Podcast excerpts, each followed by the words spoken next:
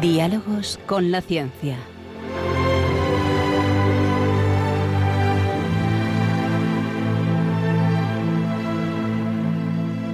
Dirigido por Javier Ángel Ramírez.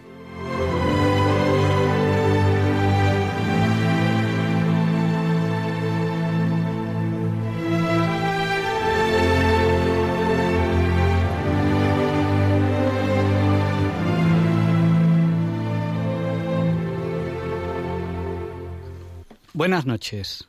Estamos en Diálogos con la Ciencia.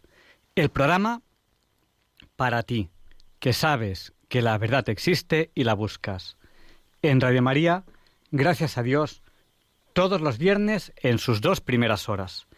Hoy tenemos un programa que les va a encantar. Se lo anunciamos la semana pasada. Hoy entrevistamos a Jesús Poveda. No hace falta decir más. Con esto ustedes ya saben que hoy este programa va a ser fuertemente adictivo. No van a poder apagar la radio hasta que termine el programa a las dos. Las autoridades sanitarias nos obligan a avisar. Diálogos con la ciencia es fuertemente adictivo. Y hoy, mucho más. Pero antes, antes de entrevistar a, a Jesús Poveda, pues tenemos aquí a una persona que ustedes casi, casi, casi, casi no conocen, que es Luis Antequera. Buenas noches, Luis. Buenas noches, Javier Ángel. Buenas noches a ti y a todos nuestros oyentes, una vez más. Una semana más aquí. Gracias a Dios. Oye, y hoy te, te queríamos hacer una mini entrevista, un mini comentario, porque hay una noticia absolutamente espectacular en los medios de comunicación, una noticia que no hemos escuchado ningún año antes. Cuéntanos, cuéntanos, ¿de qué van los tiros? Bueno, pues parece que la AEMET, la, la, Agencia Española de Meteorología, ha anunciado que va a ser un verano más caluroso, bastante más caluroso que lo normal. Es decir, nos han emitido una alarma por calor. Bueno, esto es una cosa que puede ocurrir, claro que sí, ¿por qué no? Hay veranos más cálidos, hay veranos más frescos. Lo que se da en esta circunstancia es que ya llevamos como seis o siete años que a estas alturas del mes de junio nos hacen la misma predicción. Es como si tuvieran un reloj, una alarma, anda, que tenemos que hacer la predicción, y lanzan la predicción. Nunca nos han explicado cómo la hacen, nunca nos han explicado en qué se basan para decir que estos tres meses siguientes van a ser más cálidos de lo normal. Eso nunca lo explican. Te sueltan que el verano va a ser muy cálido, más cálido de lo normal, que vamos a pasar muchísimo calor y se quedan tan anchos. Luego pasa el verano, llega el mes de septiembre, llega el mes de octubre y nadie nos vuelve a hablar de esa profecía. Nadie nos dice, ¿se acuerdan lo que les dijimos en el mes de junio de que iba a hacer muchísimo calor, que iba a ser el verano más cálido mm, de no sé cuántos años? No, no nos lo dicen jamás. Se conoce que no deben acertar jamás con la predicción. Es una cosa impresionante. Digo yo que si algún día hubieran acertado, pues eh, nos lo dirían al terminar el verano, oiga, este año acertamos. Pero no, sistemáticamente, desde hace cinco o seis años, como poco, que probablemente desde antes, pero vamos, que yo lo esté siguiendo, desde hace cinco o seis años, emiten sistemáticamente a estas alturas del mes de junio la noticia de que el verano va a ser más cálido de lo normal. Eh, perdona que te corte. Este año no, no se han aventurado a decirnos cuánto más cálido. Pero yo, mira, si tú hablas de seis años, yo, sin ruborizarme lo más mínimo, te diré que yo recuerdo esta predicción desde hace por lo menos 10 o 15 años. Y antes, antes, si se atrevían a decirnos, este año va a ser 3 grados. Normalmente eran 3, a veces eran más, a veces eran menos, más cálido que el anterior. Si se hubiese cumplido, hace 10 años, si se hubiese cumplido, ¿a, qué temperatura estaríamos ahora ya en verano? Pues yo creo que andaríamos ya por los 70, 75 grados, habría ya gente empezando a hervir. Claro.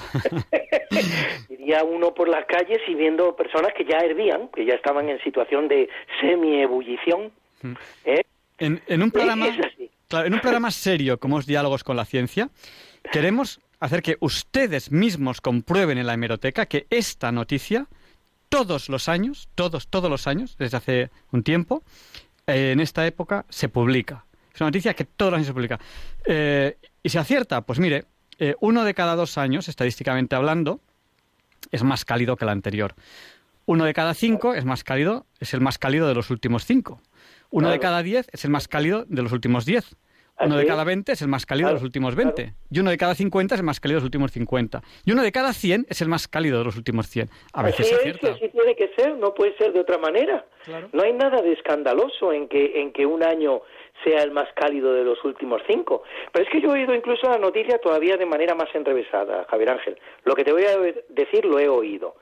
Este es el cuarto verano más caluroso en los últimos 12 años y decirlo así, en plan, en plan, en plan alarmista, que nos tenemos que alarmar porque este ha sido el cuarto verano más caluroso en los últimos 12 años. Vamos, como si en la liga pues estuviera el campeón que es el Real Madrid, el segundo que es el Atlético de Madrid, el tercero que es el Barça y el cuarto no, el cuarto no se otorga porque ser el cuarto en una liga de 20 pues es una deshonra espantosa, es una cosa que no puede ocurrir. Y te lo plantean con esta, con alarmismo y se quedan tan anchos. Y año tras año. Y además cabe pensar, claro, ni tú ni yo habremos hecho ese, seguramente, ese, ese seguimiento, pero cabe pensar que algo parecido está ocurriendo en todos los países del mundo. Eh, claro, para que ustedes se, den cuenta, en 12 años hay cuatro, hay cuatro que están entre los cuatro primeros. Claro. y hay cuatro, hay cuatro que están entre los cuatro últimos. Es que eso es así en todas las carreras, en todas las regatas, en, todas las competiciones. Eh, siempre que hay 12, hay cuatro que están en el medio, cuatro que están al principio y cuatro que están al final. Y, no hay nada de escandaloso en ser el cuarto. Alguno tiene que ser, como otro tendrá que ser el quinto y otro el séptimo. ¿Qué le vamos a hacer? Pero es eh, realmente hay un hay una estrategia de alarmismo. Se quiere alarmar a la población, en este caso sobre el clima, y, y, sistemáticamente nos hacen esta predicción en verano. Hay que estudiar más matemáticas. Mira que se lo digo a Marta. Marta, hay que estudiar más matemáticas, que no te tomen el pelo con los números. que no, no, solamente es contar en el supermercado para que te devuelvan el cambio, hay un poquito más. Entender qué es la estadística, qué significa ser el cuarto de doce, qué significa ser el, el, el uno de dos, qué significa ser el uno de siete. Pues eso, señores, hay que tener una mínima formación matemática. Claro, ¿qué ocurre? Que si conseguimos que la gente no tenga formación matemática, porque en el colegio, pues por lo que sea, les mareamos con otras cosas, pues al final pasa lo que pasa. Luis, no te robo más tiempo porque ha pasado ya la hora Bond. Donde... Ha, sido, ha sido un verdadero placer, Javier Ángel, simplemente avisar de esto a nuestros oyentes, ya oirán la noticia y, que no se preocupen, que el año que viene se la van a volver a dar. Sí, no se preocupen, porque en los últimos años, yo recuerdo, mínimo, mínimo, mínimo, los últimos 15 años, eh, esta noticia todos los meses de junio se da. Hay veces que es acierta y hay veces que no. Yo recuerdo uno, yo recuerdo uno, lo que ocurre que ahora mismo no sabría decir eh, cuál, cuál era, pero yo recuerdo uno que se hizo la predicción y curiosamente fue un año bastante frío. Yo que navego, me doy mucha cuenta de eso. A lo mejor ustedes que están en casita calentitos no se dan cuenta, pero cuando uno navega de eso se entera. Hay años que hay más olas, pues porque bueno, hay más energía en el mar y eso es así. Y, el único incidente que hemos tenido en el barco ha sido un año que había muchas olas y no hace mucho de eso, y, ahora, y otro año hay menos. Y yo el año que hace frío lo noto. yo recuerdo que una vez eh, era, eh, iba, yo recuerdo que la noticia ese año, la pueden buscar en la hemeroteca, era que ese año en Europa, ese verano en Europa, iban a morir no sé cuántas personas de calor en verano. E, esa era la noticia. Y curiosamente dio la casualidad de que ese año fue un verano especialmente frío. ¿Alguien, dio explicaciones de eso? No, se, volvió a hablar del tema. Efectivamente. Eh, no se volvió a hablar. ¿Alguien, pagó con su cargo? ¿Alguien tuvo que salir a la televisión a dar una explicación de la predicción emitiendo? No, no, se quedaron tan anchos. oye, pues el año que viene más, ¿eh? El año que viene otra vez y ya está. Y hasta que acierten. Y cuando acierten, pues efectivamente lo que tú decías, pues de 10 años alguno tiene que ser el más caluroso y lo será. Y punto. Y no habrá, no habrá nada de escandaloso ni nada de lo que alarmarse. Los veranos hace calor, Javier Ángel, y en España más. Hmm. ¿Qué le vamos a hacer? Es así. Ya nos hemos olvidado de la nevada de, enero. Ah, que también era cambio climático, el frío. Es que en qué quedamos. Hombre, naturalmente, claro. la nieve, la nieve en invierno es un síntoma clarísimo de cambio climático, ¿eh? Y, sí, el calor en verano. Esto, si no había ocurrido jamás nevar en el calor en verano es algo, algo inédito realmente. Inédito, inédito. Bueno, muchísimas gracias Luis. Javier Ángel. Pues vamos, vamos allá con la entrevista de la semana. Un abrazo muy fuerte. Un placerazo estar de nuevo contigo y con nuestros oyentes y dentro de un ratito vuelvo, ¿eh? Te, colgamos. Sí. Pero metafóricamente. Eso es, porque vuelvo, porque vuelvo. Un abrazo, adiós. Un abrazo, Javier Ángel, hasta luego.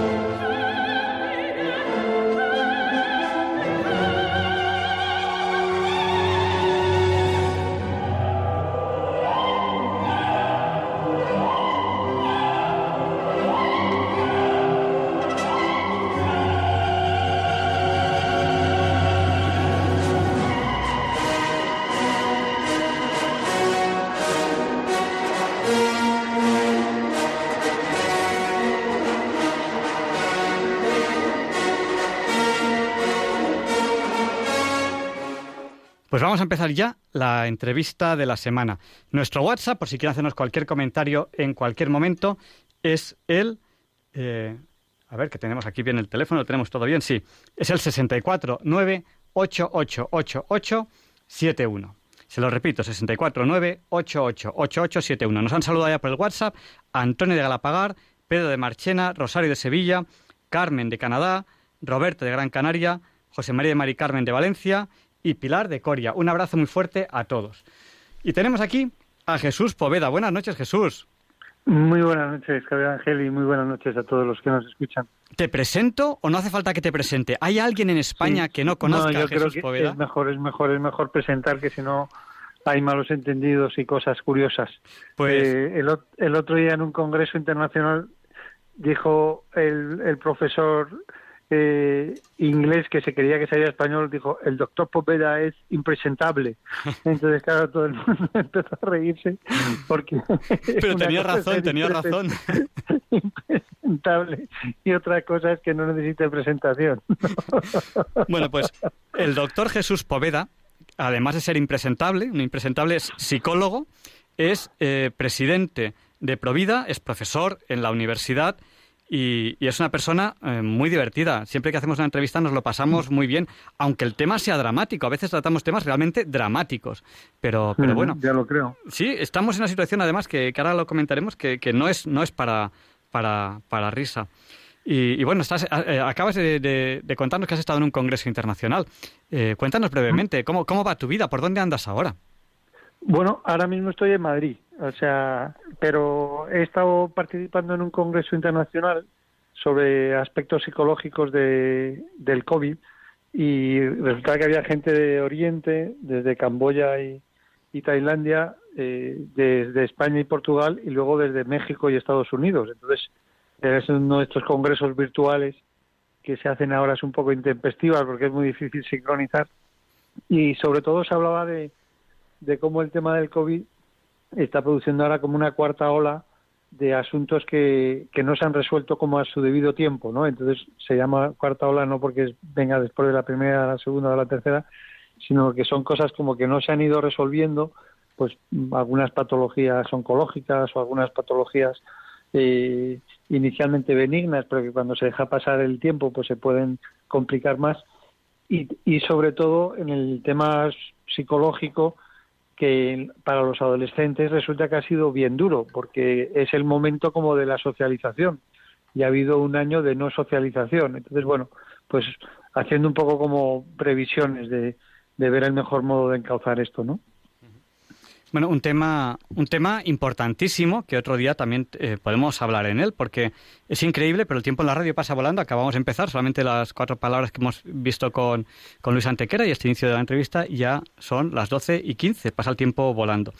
Bueno, pues hoy tenemos muchísimos temas de qué hablar, pero hay uno que nos preocupa eh, mucho, y es que eh, en España eh, todos son facilidades a la hora de ir a favor de, de matar a todos los débiles, Pero a la hora de dejar elegir, y ahí sí que ya estamos en un tema muy serio, dejar elegir, es decir, que la gente tenga información, que la gente pueda elegir, porque es muy importante, para poder elegir hace falta la información, pues parece ser que legalmente se quiere dificultar el que la información a favor de la vida llegue a los que tienen dudas. Cuéntanos un poco. Bueno, pues esto que estás hablando es precisamente el tema nuclear de, de, lo que ha pasado, que es algo tan curiosísimo como que nosotros desde las asociaciones Provida hacemos un trabajo eh, en las puertas de los establecimientos abortistas de informar a las mujeres de otras alternativas distintas al aborto y desde hace unos años hemos incorporado la ambulancia vida, que es una ambulancia donde se las ofrece la posibilidad de hacerlas una ecografía, ¿no? Y entonces de esa manera se les se les facilita una ecografía con la imagen de, del feto y el latido cardíaco, ¿no? Entonces esto resulta que está teniendo lógicamente mucho impacto en, en muchas mujeres que deciden no abortar cuando escuchan ese latido fetal y ese y ven ese movimiento, ¿no? Y, y esto ha hecho que los establecimientos donde se hacen abortos hayan hecho como una protesta al gobierno y, y haciendo que el, que el partido actualmente en el gobierno, que el Partido Socialista, presente una, una PNL que se llama las propuestas no de ley, pero propuestas para eh, eh, incluso encarcelar a las personas que ofrecemos alternativas en las puertas de los establecimientos abortistas. Entonces, pues esto es, esta es la situación que estamos viviendo ahora en España, ¿no? que eh, aunque la ley ha ido, que es la que en la actualidad está en vigor, hablaba muchísimo de informar a la mujer, informar a la mujer, informar a la mujer antes de que abortara, incluso exigir eh, tres días antes del aborto, desde que se la informaba hasta que lo practicara, pues por poner en marcha esa ley de informar, informar, informar, pues ahora mismo se, se está tramitando una, una posible ley que haga que los que las personas que nos acercamos a establecimientos abortistas no podamos hablar con las mujeres para ofrecerles alternativas al aborto. Esto es lo que está ahora mismo en juego, ¿no? Un tema verdaderamente dramático, ¿no? Es dramático porque eh, la información es libertad. O sea, vosotros ofrecéis a quien quiera, a quien quiera, que se haga una ecografía. No, sé, no creo que cojáis a ninguna chica por dos pelos y la metáis a la fuerza en la ambulancia, ¿no? Eso no, no ocurre, ¿no? Eh, evidentemente.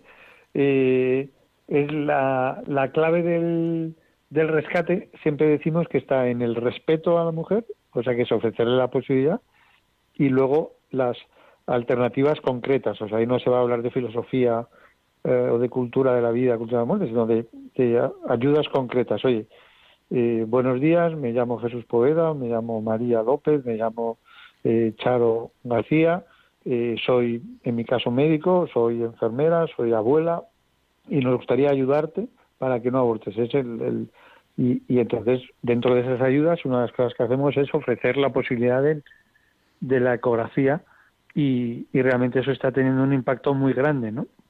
Pero es información. Entonces, claro, si resulta que, que dar información, que es lo fundamental para el uso de la libertad, o sea, no, no hay libertad si no hay información, ¿no? Uno no puede elegir con libertad eh, conducir un coche si no sabe que hay una curva, uno no puede elegir con libertad eh, subirse en un ascensor si no sabe que el ascensor no está ahí, uno, entonces nosotros lo único que hacemos es dar información, ¿no? Y, sorprendentemente eso es lo que se está cuestionando, ¿no? O sea, se está cuestionando el dar información, el dar poder a la mujer, el famoso eh, aspecto tan importante de antes de tomar una decisión tener toda la información. Y también choca con un principio médico que es el, el que el famoso consentimiento informado, o sea que para que los eh, para que un paciente se sujete a una intervención quirúrgica, a una intervención médica, un, muchas veces tiene que firmar ese consentimiento informado, tiene que estar informado. ¿no? Entonces, esto es como todo lo contrario al consentimiento informado, que es como exigimos que el aborto sea un aborto desinformado, ¿no? Entonces, en el fondo estamos hablando de una aberración eh, muy, muy, muy grave, ¿no? Eh, yo creo que estas palabras de las que estamos hablando son vitales. O sea, no puede haber libertad si no hay información. O sea, Hay que conocer la realidad, la verdad. La verdad es siempre el mejor regalo. Cuando a una persona le, le ofreces la verdad, la coja o no la coja, eso es cosa suya. Pero le estás dando lo mejor. O sea, no sé si me explico. Eh, Yo fíjate que a raíz de todo lo que está pasando de cuestionar las ecografías en, la, en los establecimientos, eh, antes de entrar a los establecimientos abortistas, cuestionar la información de casas de acogida, cuestionar la, la información de, de fundaciones que, que están diseñadas para ayudar y sobre todo el tema de la ecografía me ha recordado mucho a Nathanson. Nathanson fue el, uno de los médicos que comenzó el tema del aborto en Estados Unidos, que hizo 70.000 abortos. Estamos hablando de una persona con una eh, con una trayectoria muy dura y muy violenta que precisamente cuando se descubrió y se empezó a utilizar eh, las ecografías, él se cuestionó si lo que estaba haciendo estaba bien o estaba mal y acabó por no hacer abortos porque comprobó cuando hacía una ecografía y un aborto que el niño como que pateaba eh, de alguna manera al, a, pues a ese, ese instrumento que iba a desmembrarle, ¿no? Y entonces él un poco viendo como que creyó, ¿no? Y entonces esto ha sido uno de los, de los argumentos de fondo que a mí me, también me ha ayudado a, a, promover y a promocionar y por eso soy el médico responsable de la ambulancia vida, el, el, el ver, ¿no? Esa famosa frase de vio y creyó, ¿no? O sea, pues nosotros lo único que queremos es que, que las personas vean, que las personas escuchen, que las personas atiendan, ¿no? Y, y nos parece fundamental, nos parece que es y, y de hecho, pues en algún momento dado que había habido algún problema hace años en algún establecimiento de abortistas con denuncias por estar ahí, pues eso se había llevado a los tribunales y los tribunales habían dicho que es más importante el derecho a la información que el derecho derivado de que se de, de, dar esa información, ¿no? Pero parece que estamos ahora en un momento de verdadero acoso y derribo a las asociaciones pro vida y en el fondo acoso y derribo a las mujeres que, que tendrían que ser informadas, ¿no? Yo eh, estoy perplejo realmente porque hay unos señores que lo que hacen es que eliminan una vida. Eso en el diccionario viene, se llama matar. O sea, cuando tú coges algo que está vivo y haces algo y luego está muerto, mm, eso viene en el diccionario, en la M, matar. Y hay unos señores que dicen, bueno, vamos a, dar alternativas para que esto no, no, se no ocurra, ¿no? Y entonces hay, hay unos señores en el gobierno, no voy a decir el nombre del partido para que no me digan, hay unos señores en el gobierno que dicen, vamos a hacer unas leyes para perseguir a aquellos que quieren dar alternativa a matar. Mm, esto, jurídicamente, es increíble. O sea, eh, ¿de verdad? ¿No le hemos dado la vuelta al mundo? ¿No estamos todos boca abajo y no nos hemos enterado? ¿Qué pensáis las asociaciones pro vida? ¿Qué ocurrirá en el futuro? Bueno, eh, hay países en los que ya, claro, no hay ninguna libertad y se, vive como, como, buenamente puede uno. ¿Vamos a acabar así en España? Viviendo escondidos como buenamente pueda uno. No, no, eh, no, no, no, puedo, no puedo, o sea, si no hay verdad, si no hay información, no hay libertad. Eh, ¿Qué va a ocurrir con nosotros? ¿Qué pensáis hacer vosotros, las asociaciones pro vida? yo un poco viendo eh, eh, el revuelo que se ha hecho con esta iniciativa de, legislación y, y, yo creo que, que es un poco, vamos, ahora mismo pues lógicamente está viendo muchos muchos programas, igual que este de radio que estamos teniendo esta noche, que te, agradezco de verdad la invitación, o pues han hecho muchas entrevistas, eh, hoy salía un artículo incluso en el Alfa y Omega, y, y, se está viendo que es que uno de los problemas que tienen en los establecimientos abortistas es que no tienen ginecólogos para hacer abortos, porque los buenos ginecólogos saben que en el fondo es un fracaso hacer abortos, ¿no? Entonces, en realidad, yo creo que, que todo este revuelo se está organizando porque está habiendo una crisis dentro del movimiento eh, abortista de que no tienen relevos para hacer abortos y que tienen que defenderse de, las personas que yo creo que cada vez más y gracias a Dios incluso gente más joven está implicada en el movimiento pro vida un poco diciendo oye es un fracaso el aborto lo que hay que hacer es ayudar a la mujer y, se está de alguna manera socialmente y desde abajo dando la vuelta a, aquello que se trajo a España en el año 85 que era una ley de aborto como si fuera un progreso, cuando en realidad lo que se está viendo es que es un fracaso. Entonces, como mecanismo de defensa por parte de los establecimientos abortistas, están promocionando esta ley que yo creo que va a tener un efecto absolutamente boomerang contra ellos, se va a rebotar contra ellos, porque lo que se está viendo es que lo que hay que hacer con las mujeres es precisamente ayudarlas y que si se las ayuda siguen adelante, ¿no? Nosotros la, los datos que tenemos de, de las ayudas son muy fuertes. Sabemos que cada 10 personas que las ofrecemos ayuda y aceptan la escucha de la ayuda y, aceptan hacerse la ecografía y aceptan eh, la información personalizada, de cada 10 personas, 8 optan por seguir adelante con el embarazo. Entonces yo creo que esa sería realmente la, la respuesta social que hay que hacer ante esta situación de, embarazos con problemas, ¿no? No la salida eh, rápida y triste y letal, nunca mejor dicho, que es el aborto. Además, eh, nos encontramos con un dato, eh, se manejaba el otro día, no sé si era que para, para los centros abortistas la ayuda económica del Estado era, me parece que diez veces mayor que para ayudar a las mujeres que no querían abortar y que no había recursos. Me creo que, el, número 10 no estoy muy seguro, pero era de ese orden de magnitud. Si no era 10 sería 8 o 12, no estoy muy seguro. Pero que realmente lo, lo, que, lo que pagaba con el, el Estado, con nuestro dinero, es eh, matar al niño. No ofrecía ni siquiera la posibilidad, o sea, no, no, no, no hay recursos para decir, no, es que hay, hay alternativa.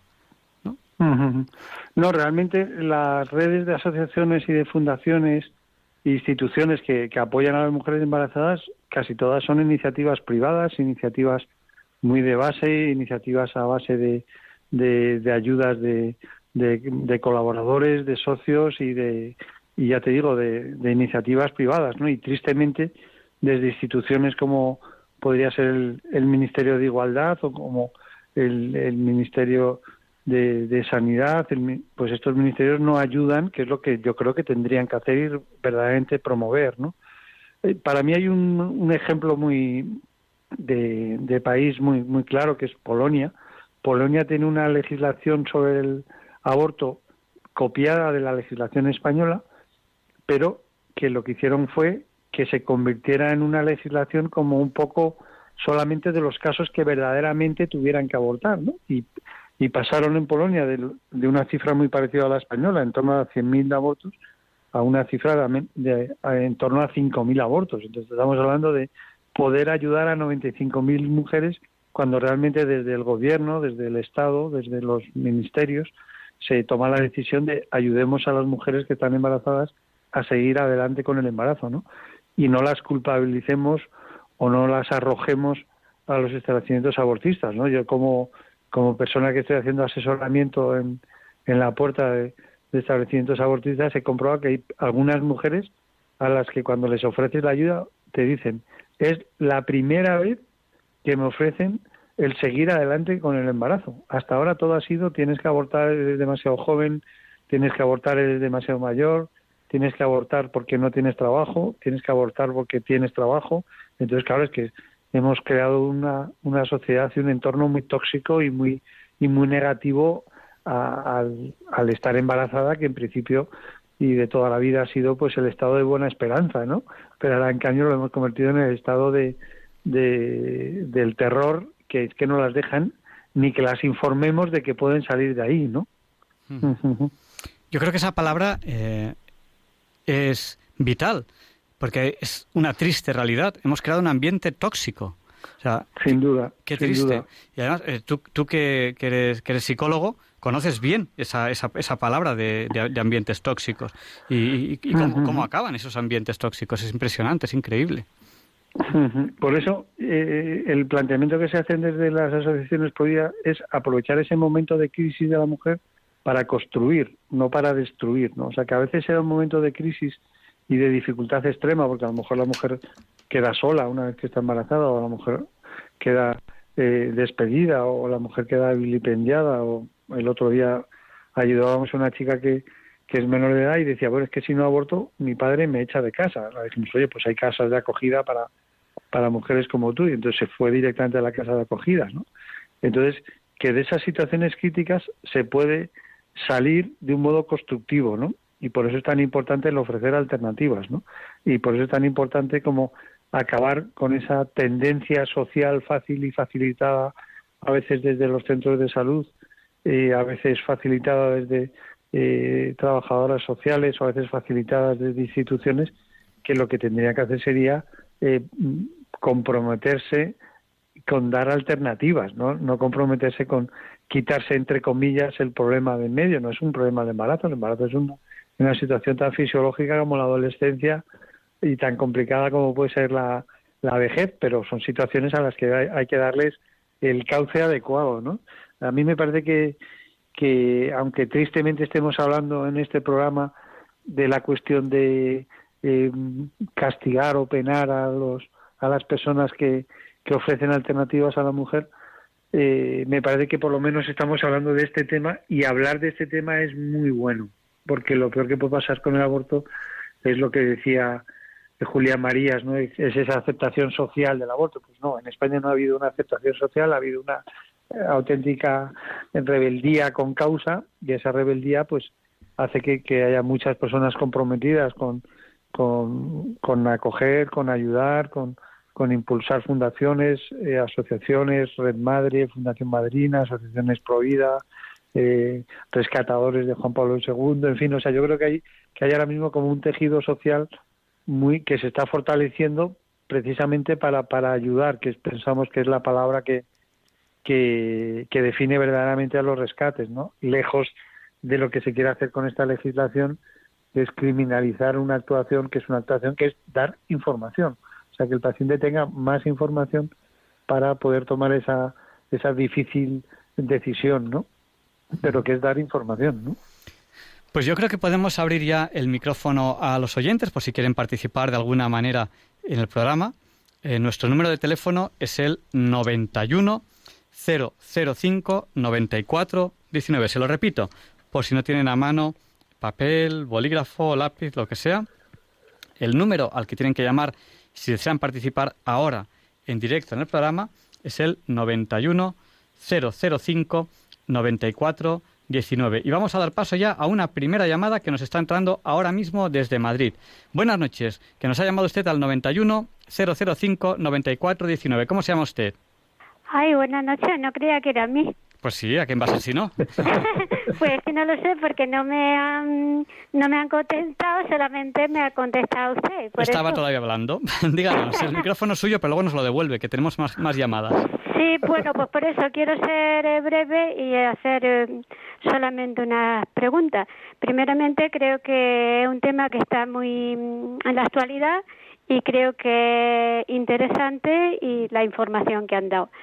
Eh, bueno, en primer lugar, yo decía, yo, mm, o sea, eh, pregunto eh, por qué en los colegios no se educa a los adolescentes sobre todo los temas para que pongan los medios y sepan, mm, en fin, dónde, porque hay gente actualmente muy ignorante en todo este tema, ¿no?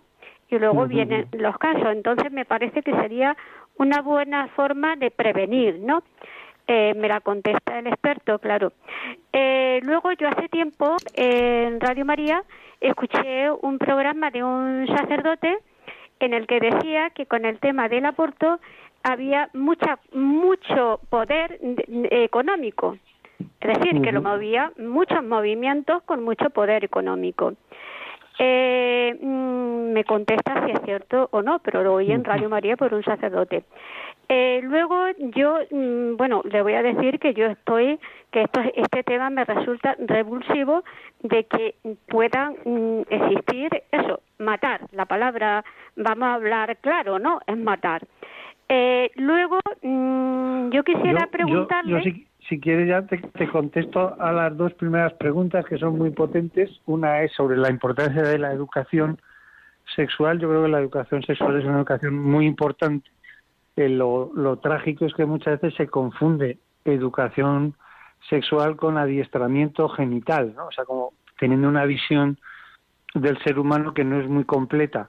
Y entonces eh, habría que dar, por supuesto, educación sexual en los colegios, por supuesto, educación sexual en, institutos y en instituciones, pero con una visión integral de las personas, no con, no solo con una visión eh, zoológica, como si el ser humano solo fuera un animal. Somos animales, pero también racionales y emocionales. Entonces, comparto plenamente la importancia de la educación. Respecto al tema económico, es cierto, los establecimientos abortistas mueven muchísimo dinero, eh, teniendo en cuenta que se hacen 100.000 abortos al año y que el coste es pues de en torno a 500 euros, pues solo hay que poner ceros y ceros y ceros y ver que hay millones de euros en, en, juego. ¿no? Entonces ellos, de hecho, esta iniciativa eh, judicial de criminalizar a los movimientos pro es una iniciativa que surge de los establecimientos abortistas porque están dejando de ingresar dinero. Yo suelo contar siempre que una de las veces que hablé con un director de un establecimiento abortista, ginecólogo él, y yo también médico, pues le reproché, le dije, oye, me extraña que siendo ginecólogo hagas abortos, ¿no? Y él me contestó, yo también me asombro de lo que soy capaz de hacer por dinero. Entonces, realmente, detrás de muchos establecimientos abortistas hay unos intereses económicos muy, muy, muy altos. Teniendo en cuenta, como, como se ha descubierto ahora, que ellos no solo ingresan dinero por hacer abortos, que lo ingresan de la seguridad social, o sea, de lo que pagamos a la seguridad social, estos establecimientos tienen un convenio, sino que ingresan por la venta de, de, embriones y de restos embrionarios, con lo cual están ingresando, están haciendo un negocio muy, muy lucrativo, ¿no? Por hacer abortos y luego por la venta de, embriones, ¿no? Eh, yo puedo, puedo aportar una, a, la, primera pregunta de, sobre, la educación sexual que ha dicho que responda al experto, pues ya ha respondido el experto, ahora va, va, a responder el inexperto, que soy yo. Pero voy a responder, porque yo hace años estuve en una asociación que ayudábamos a las mujeres que querían abortar, pues simplemente planteándoles soluciones y, bueno, pues, eh, pues muchas chicas pues decidían cuando, cuando se les solucionaba el problema que les llevaba al aborto, pues decidían no, no abortar. Y de hecho hay una curiosidad, hace muchos años esto, de que en verano se, fueron casi todas de vacaciones y me quedé casi casi yo solo. Entonces pues, pues eh, las, las atendía yo. Muchísimas, muchísimas, por no decir la práctica totalidad, eran chicas que conocían perfectamente los métodos anticonceptivos pero les habían dado un manual para métodos anticonceptivos. Ya está. Y entonces, ¿qué ocurre? Pues que a veces esas cosas fallan. Y, y, no había más. O sea, no, había lo que Jesús ha hablado, una educación sexual. No había educación. Era un cursillo de métodos anticonceptivos. Con un cursillo de métodos anticonceptivos sin educación, pues es como si, no sé, como si eh, para darte el carnet de conducir te enseñasen cómo funciona el coche eh, pero sale a la carretera y dice, oiga, estos círculos que pone aquí un número, eh, ese ya lo irás aprendiendo tú con la vida. Cuando te pegues tres o cuatro tortazos, ya irás aprendiendo tú qué son esos círculos. No, hombre, ¿no? No sé si me explico. No sé si he aportado algo. Eh, recuperamos la llamada con sí, sí. que yo creo que es una palabra clave, se llama educación, educación sexual y, educación sexual y integral de la persona, ¿no? No solamente quedarse como con eso, con el manual de anticoncepción, que en el fondo es como solamente una parte de, esa visión que hay que tener del, ser humano, ¿no? Eh, bueno, una pregunta que quería hacer es si estas clínicas de Provida, perdón, esta asociación de Provida, eh, ¿solo existen en España o existen en Europa en general? Sí, sí, sí, existen a nivel mundial, sí. En muchos países existe legislación sobre el aborto y en casi todos los países donde hay legislación sobre el aborto hay también un movimiento de, intentar ayudar a la mujer, ¿no? Quizás los más importantes de los movimientos pro están ahora mismo en Estados Unidos, porque son los que más años llevan funcionando. Y a mí una cosa que me gusta mucho es que dentro de las asociaciones pro vida hay como mucha diversidad, ¿no? Pues desde algunas asociaciones que lo que hacen es poner en marcha casas de acogida, a otros creo que ponen es poner en marcha formación a mujeres eh, eh, que están embarazadas, aprovechar el embarazo para dotarlas a lo mejor de, una formación en hostelería o en informática o alguna cosa, ¿no?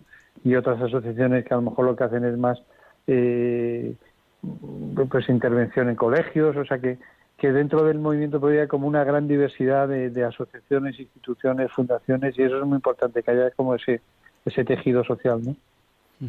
Sí, existen fuera de España, ya lo creo que Vamos a dar paso, si les parece bien, a la siguiente llamada. ¿O, quiere decirnos algo más? Bueno, mm, yo creo que está todo dicho para dejar paso a otros, ¿no? Pues yo creo que está.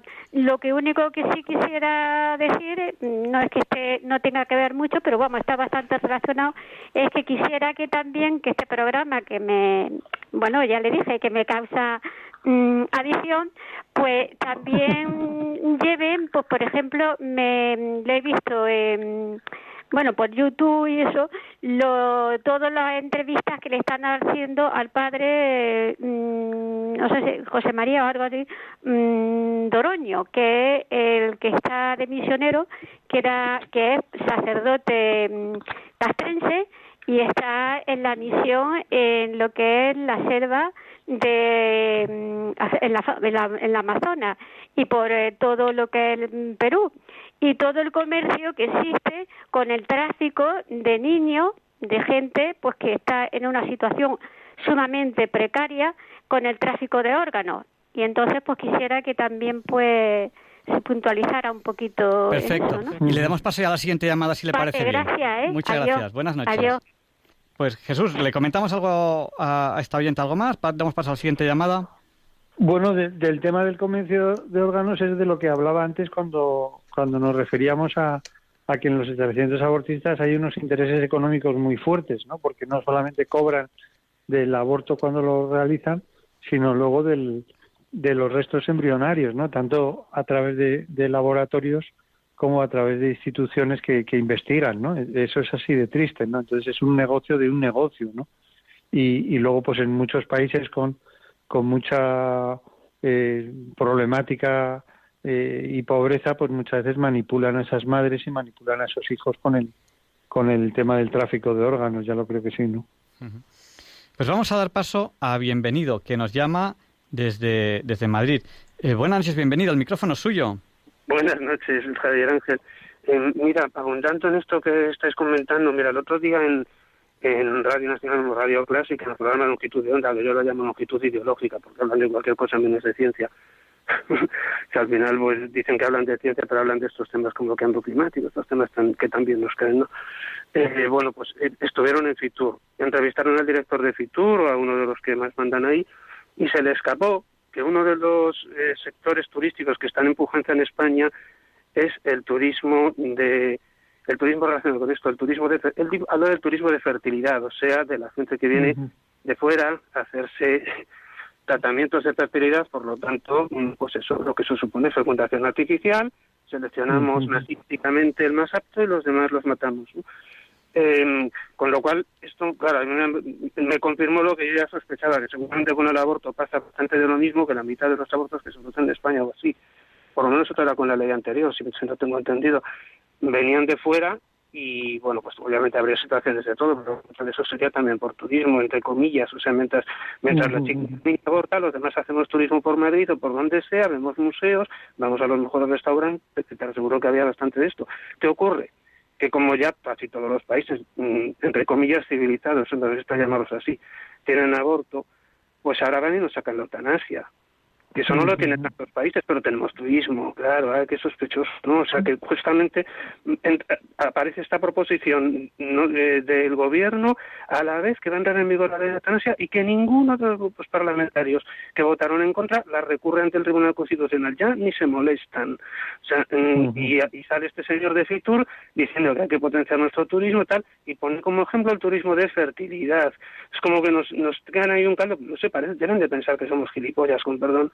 Y lo siento mucho por soltar este parabro en programa. Yo creo que hay- un- pero es así. Y luego otra cuestión que quería preguntaros, porque nadie me la contesta. Em, vamos a ver, en 2016, por recordar, el Papa Francisco autorizó, creo que fue en 2016, autorizó que, eh, bueno, que todos los sacerdotes pudieran absolver del pecado del aborto. Creo que fue en 2016 y que iba a ser una medida provisional, aunque a las claras se veía que el hombre la quería hacerla permanente. Supongo que con buena Ujú. intención, que le facilitar el sacramento a gente que, por ejemplo, en Sudamérica pues, le cuesta acercarse. Sí, eso es, eso es. viven entre montañas, etcétera, pero me da la impresión, vamos, de que vamos, ese año incluso creo que rebajaron las cifras oficiales de aborto, pero a partir del año siguiente, que ya fue manera permanente, empezaron a subir. No sé si en los demás países está- de mayoría católica está pasando lo mismo y por lo tanto el Papa habría cometido un error tremendo.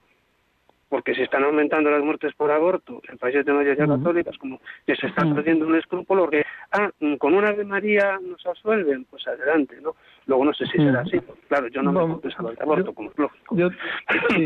dos cosas. Pues una, sobre, sí, sobre el tema de, del turismo, pues es un, un poco muy triste, ¿no? Y, esto lo que viene a hacer es reafirmar el tema de eh, la visión de negocio de los establecimientos abortistas o de los establecimientos de manipulación de embriones o de los establecimientos de, de técnicas a veces de, de, fecundación in vitro y de selección de embriones, ¿no? En el fondo estamos hablando de, de algo tan triste como, como, como, el tema comercial que acompaña a esto, ¿no? Entonces, en efecto, detrás de todos estos negocios hay un, hay un negocio de dinero, ¿no? Esta frase que contaba antes del director de establecimiento abortista que decía, yo me asombro de lo que soy capaz de hacer por dinero. Pues, pues sí, es, es así de triste, ¿no?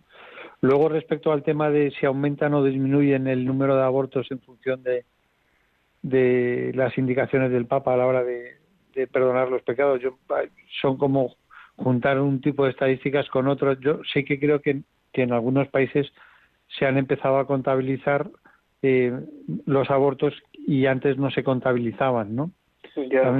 yo la, la, experiencia que tengo esto ya te hablo como médico y como experto en síndrome posaborto, ¿no?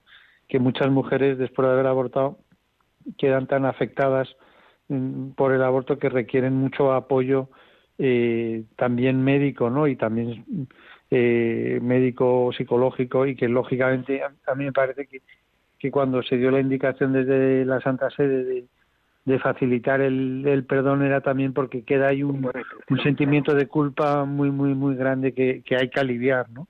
Pero no creo que haga el efecto perverso, que sería el efecto de, pues si no es para tanto, pues ya sigo, no, no. Mi opinión es que no es así.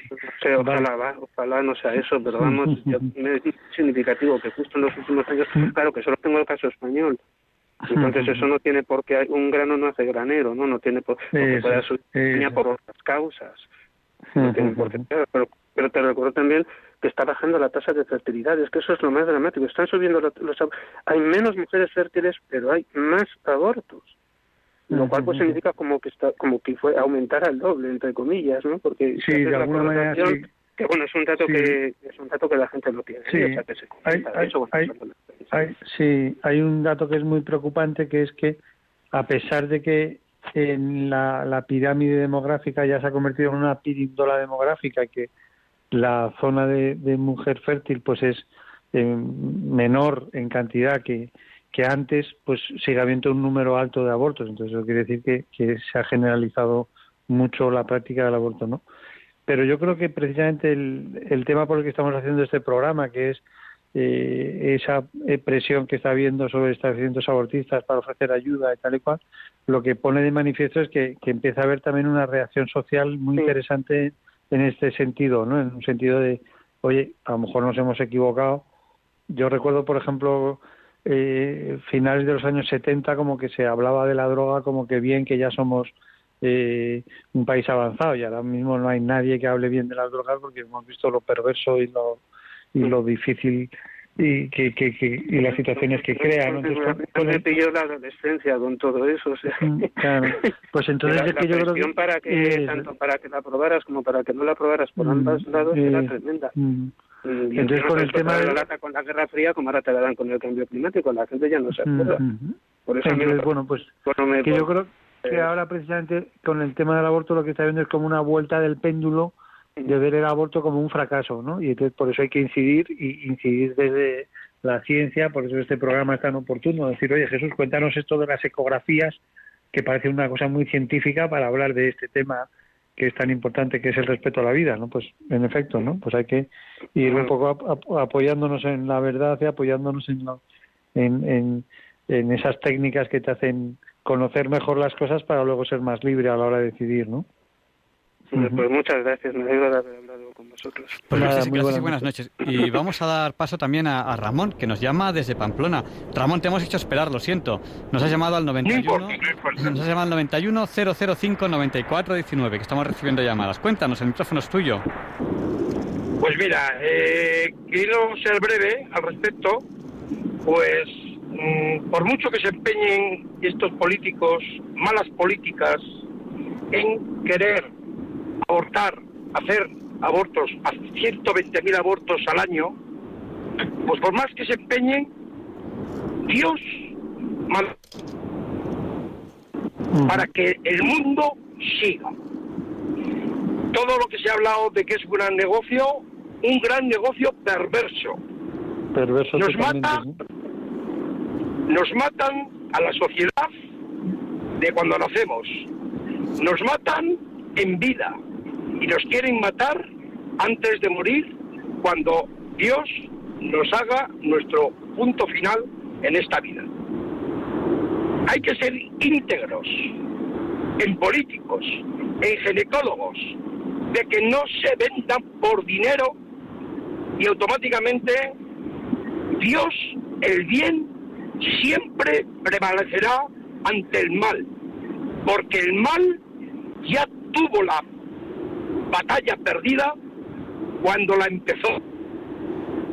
Dios es el que está apoyando a gente buena, cristiana, y automáticamente es el que Dios está presente en que para que este genocidio de los inocentes, no de, de cuando Herodes, sino en el día actual, esto, el bien, prevalezca y el mal se suyague y se humille y termine para siempre.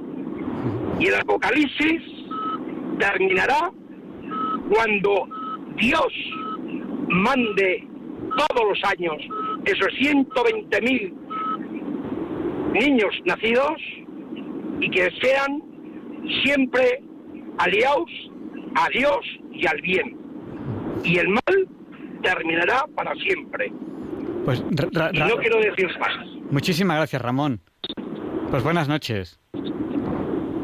Integridad, integridad en políticos, integridad en médicos, de que no hagan este genocidio universal, porque si en España hay 120.000, en el mundo son 41 millones de niños al año. Y Dios no se cansará nunca de mandar otros 41 millones de niños para que el mundo siga. Y por mucho que se empeñen en cortarnos nada más empezar la vida, nunca el mal vencerá a Dios, porque nunca lo venció. gracias, Ramón. por eso creo que he dicho bastante. Muchas gracias, Ramón.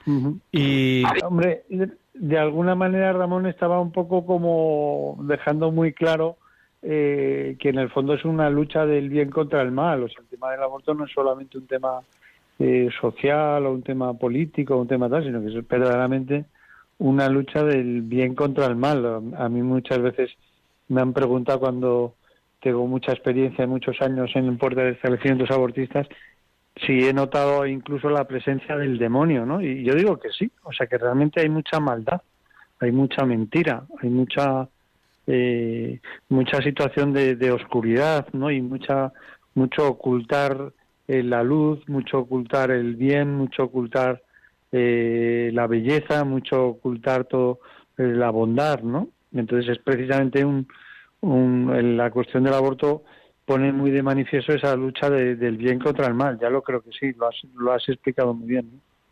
Y Jesús, yo, te, voy a hacer dos, dos preguntas más. Eh, se está hablando de si la Unión Europea va a reconocer el aborto como un derecho humano. ¿Eso es posible? Bueno, parece que hay toda una iniciativa, ¿no? Por parte de, de algunos grupos eh, parlamentarios europeos, ¿no? Bueno, eh, lo sabemos bien, o sea, la, la cuestión del aborto en España empezó como una despenalización, luego esa despenalización pasó a ser una legislación y el paso que se está dando ahora es una criminalización de los prohibidas, ¿no? Pues es una especie de secuencia muy curiosa, ¿no? En concreto quieren hacer una cosa que es eh, el que no exista la objeción de conciencia médica, ¿no? Hombre, es, un tema que va contra el núcleo de la de la medicina, ¿no? Que si el médico tiene que tener algo es una conciencia para distinguir lo que debe y lo que no debe hacer, ¿no? Entonces, yo creo que es una, una bonita batalla que se va a dar y que yo creo que se que, que no se ganará, ¿no? Porque yo creo que, que dentro de la esencia de la medicina está la objeción de conciencia, ¿no? Yo, por otro lado, digo que para oponerme al aborto no he tenido que hacer objeción de conciencia, que he hecho objeción de ciencia. O sea, con los argumentos científicos me ha valido de sobra para oponerme al fracaso del aborto. Bueno, y ahora mismo hay una noticia fresca de última hora. No sé si, si la conoces, este, este hombre que salió con una lancha con sus dos hijas, pues ya se ha descubierto que, que, ha, matado a, sus hijas. Eh, a lo largo del año, eh, en España, eh, hay padres, hay madres que, que matan a sus hijos. Este, pues no sé, no sé qué edad tenían, pues, ocho y ocho y no sé cuántos años. pero esto ocurre, ocurre mucho. Padres, madres que matan a sus hijos. La novia del padre. ¿Qué, está ocurriendo? por, ¿por qué creemos que bueno que podemos matar al hijo porque como no sé si, eh, tú que eres psicólogo ¿por qué una persona puede llegar a la conclusión de que puede matar a un hijo? Es, algo impresionante, ¿no? Mm. ¿Qué está ocurriendo? yo creo que hay un hay un tema que se, se habla mucho de él porque porque es el tema nuclear, ¿no? Que es el tema de que cuando se desacraliza la vida, o sea, cuando la vida humana se le quita el, el valor que tiene, que es un valor sagrado, ¿no? Y, y esa, ese valor sagrado, pues, radica en el hecho de ser ser humano, ¿no?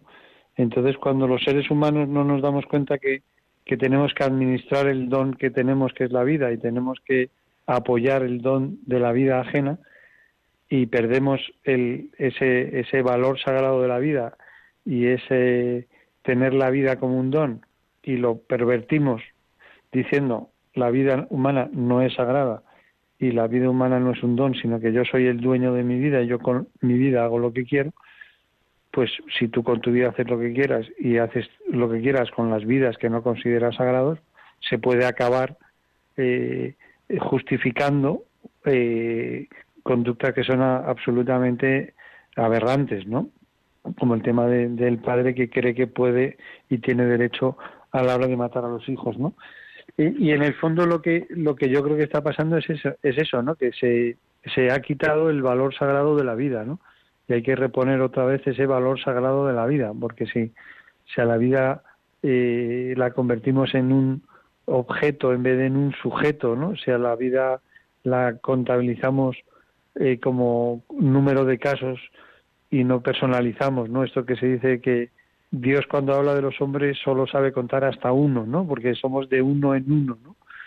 Entonces yo creo que es esto, que la, que la cuestión tristemente es precisamente que eh, se ha quitado el, el, valor sagrado de la vida. Entonces cuando quitas el, el valor sagrado de la vida, pues se llega a esta tristísima situación, ¿no?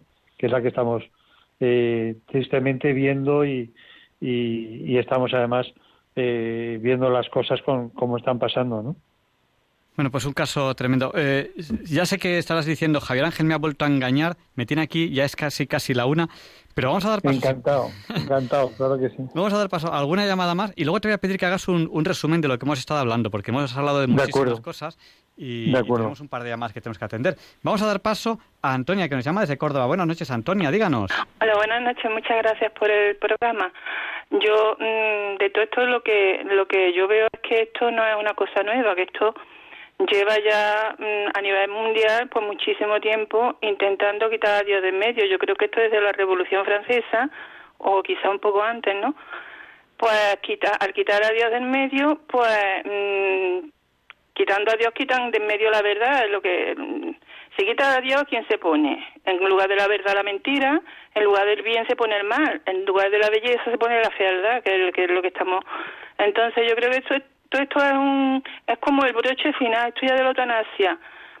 Y, ya de quitar a la gente de que vayan a defender, no a defender ni a, ni a convencer, sino a, informar, ¿no?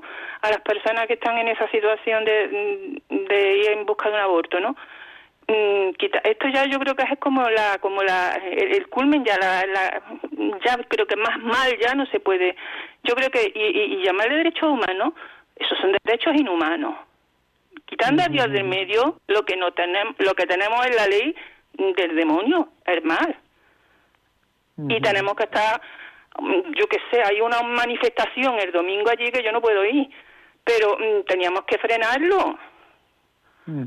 Sí, hay un, hay un tema que lo, lo, estás centrando muy bien, que hay un tema que es el, el tema de cuando quitas a Dios del centro del ser humano, dejas de tener una sociedad de tipo teocéntrica, que son las, las, sociedades que de alguna manera tenían a Dios como, como elemento eh, principal, ¿no? Y, esas pues, sociedades teocéntricas, pues eran las sociedades que daban lugar a esas eh, maravillosas eh, ciudades con, con iglesias, catedrales y con edificios que decías, pues realmente en esta sociedad Dios estaba en el centro, ¿no?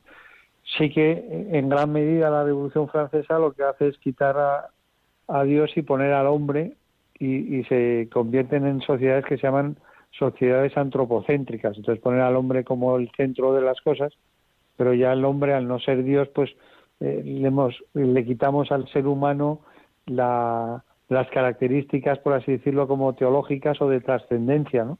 Y ahora el paso que estamos dando, que es el paso que se está dando ahora con las legislaciones sobre el aborto y las legislaciones sobre evitar que el ser humano ayude al otro ser humano, eh, lo que estamos haciendo son eh, eh, sociedades donde ya no son ni teocéntricas ni antropocéntricas, sino biocéntricas, o sea, como el que el ser humano es otro animal que está ahí y que habrá que ver un poco en función de, de, si interesa o no interesa que haya más o menos animales de este tipo, ¿no?